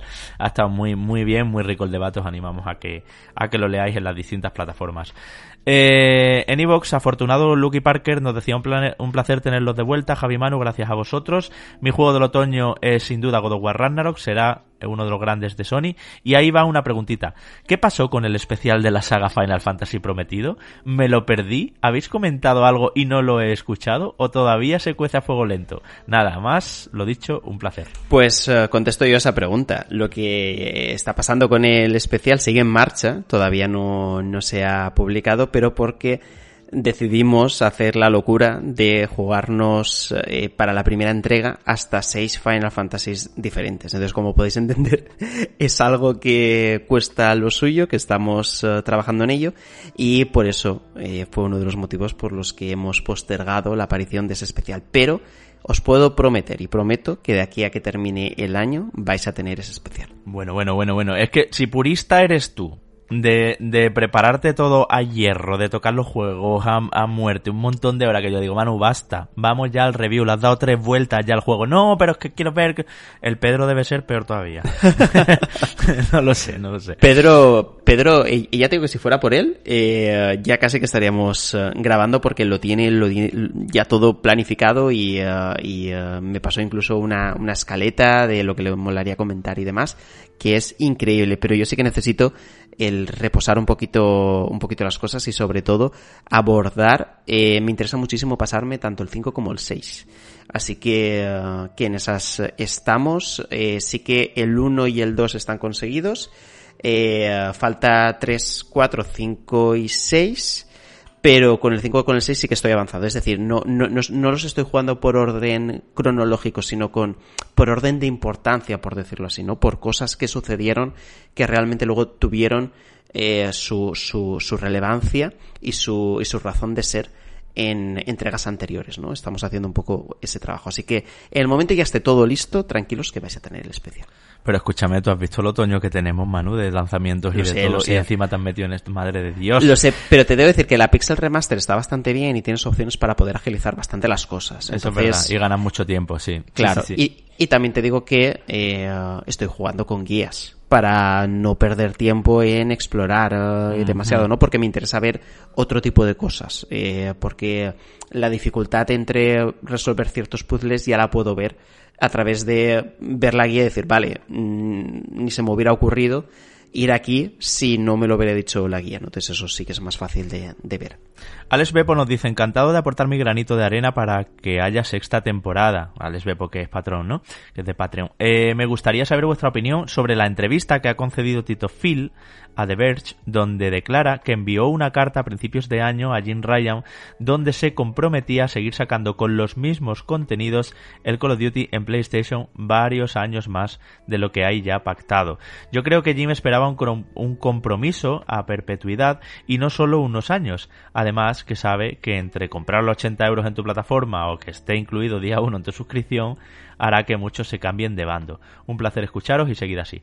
Bueno, poco más que decirle a Alex Manu que lo que has comentado tú antes, que ha estado, por cierto, no te lo he dicho, pero súper bien explicadito y argumentadito. Efectivamente, carta de Phil Spencer a Jim Ryan se salió hace unos días, hace poco, que así es como, para que veáis, ¿no? Como luego entre ellos, pues hablan, negocian, tal, y, y a ver qué pasa con el Call of Duty. ¿Quieres aportar algo más? No, no, no, es justo lo que, lo que habíamos hablado antes, así que, Mm. que Bepo, en este caso, simplemente referencia al debate que hemos tenido anteriormente. Eso es. Eh, Scarfix 1982 dice, perdonad mi ignorancia, recién adquirí una PlayStation 5, mis juegos de PlayStation 4 se pueden jugar en mi PlayStation 5. Le podemos contestar. Me gusta traerla por si alguien más tiene esta duda, ¿vale? Porque yo que sé, por lo que sea. Eh, le podemos contestar que sí. PlayStation 5 es 100% retrocompatible. Bueno, 100% no, 99,9 porque hay 7 juegos, 7 bastante extraños y minoritarios y tal. Los puedes buscar por Google los que son, para no fallar yo aquí ahora al decirte la lista, que no son compatibles con PlayStation 5, pero todos los demás sí.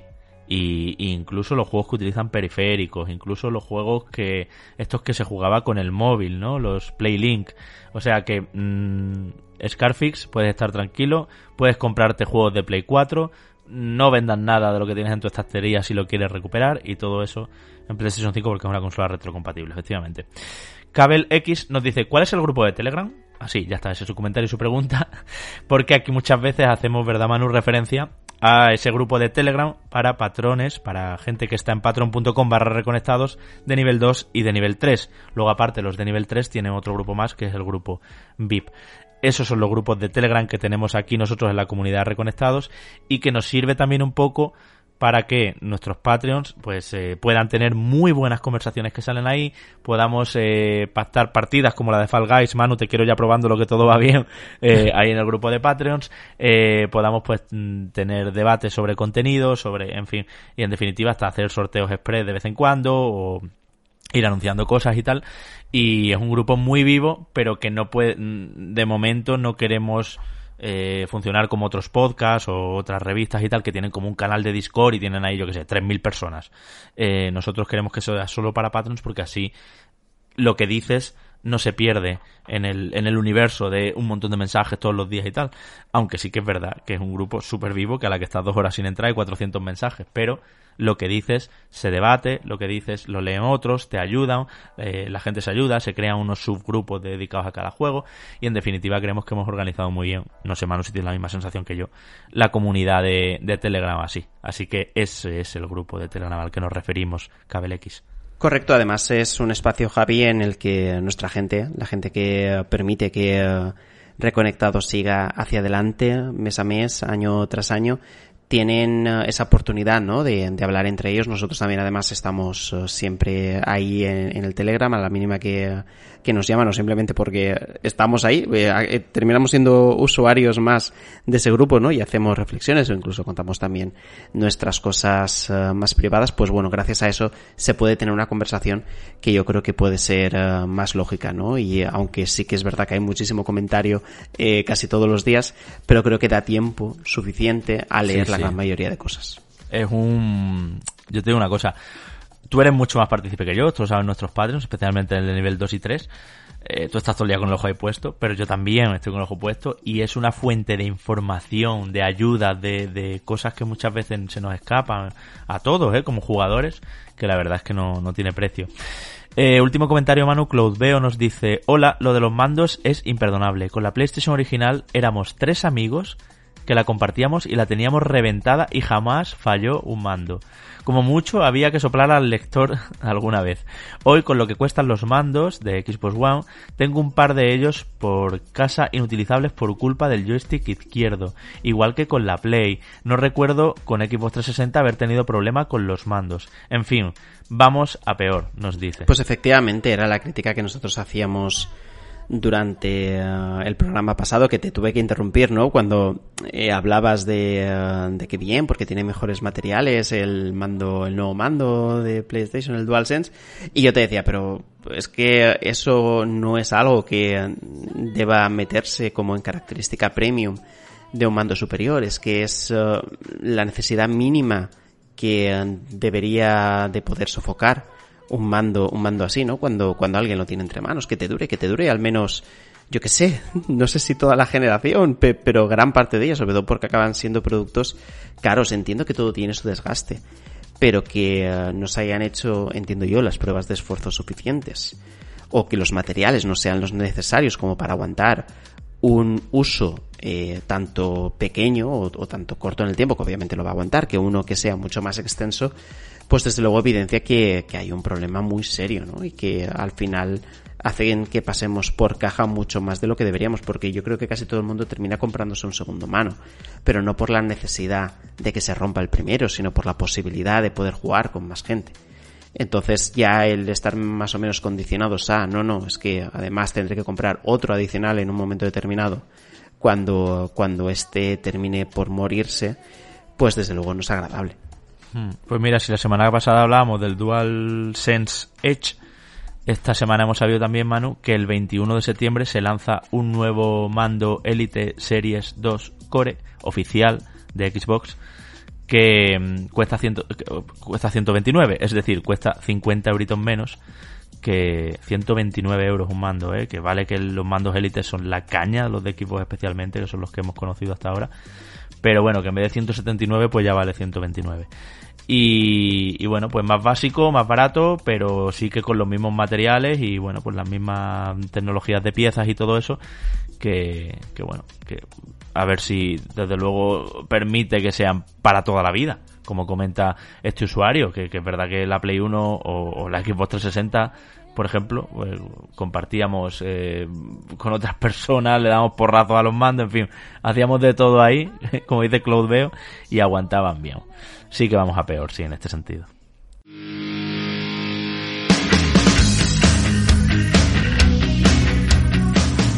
Hasta aquí llegamos. ¿Qué os ha parecido el programa? Nos lo decís en comentarios, además de esa encuestita de FIFA 23.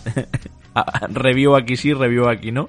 Mi voto no, pero bueno, yo estoy dedicado a mis oyentes como lo estás tú, Manu, ya que el sábado a las ocho y media estás en streaming para ver el Ubisoft Forward y la semana que viene, por supuesto, jueves por la mañana como siempre, salvo algún incidente, eh, estarás aquí en podcast. Correcto. Eh, todo el mundo que esté atento el sábado a partir de las ocho y media estaremos ahí en Twitch para asistir a lo que Ubisoft nos quiera presentar con esa infinidad de Assassin's Creed que tiene ahora mismo planificado, pero también con otros títulos que van a aparecer entre lo que queda de año y el siguiente. Vamos a ver, por cierto, que no lo hemos comentado, pero a ver si Avatars Frontiers of Pandora aparece, que es uno de los juegos que en principio debería de haber salido también para este año, pero que no fue así, se ha retrasado y no estaría mal que lo volviéramos a ver, incluso que ya toca un poquito de, gameplay, de a ver qué es lo que nos tienen eh, preparados con ese juego. Eso es.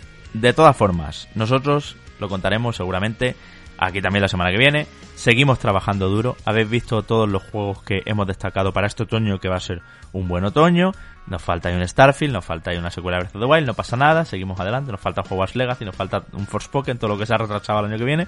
Pero bueno, seguimos con optimismo en este segundo episodio de una temporada y seguimos porque nuestros Patreons, a los que te puedes unir, lo hacen posible. Recuerdo, patreon.com barra reconectados. Os lo debemos todo, amigos y amigas Patreons. Tanto es así que a final de temporada, como decíamos, sortearemos una consola de nueva generación. Ya la semana que viene, espero, podemos empezar a preparar los sorteos mensuales, sorteo VIP y todo eso que vuelve. Y muchas otras cositas que os queremos ir desvelando, porque lo comentábamos el otro día en Twitch. Por cierto, los lunes a las 10 de la noche, el próximo lunes estaremos ahí también. No os lo perdáis. Eh, bueno, pues queremos también cambiar algunos diseños, algunos grafismos y todo eso. Estamos viendo cómo lo contratamos esto y cómo lo hacemos, pero nosotros seguimos trabajando con mucha ilusión y sobre todo pues con esa ayuda de los Patreons.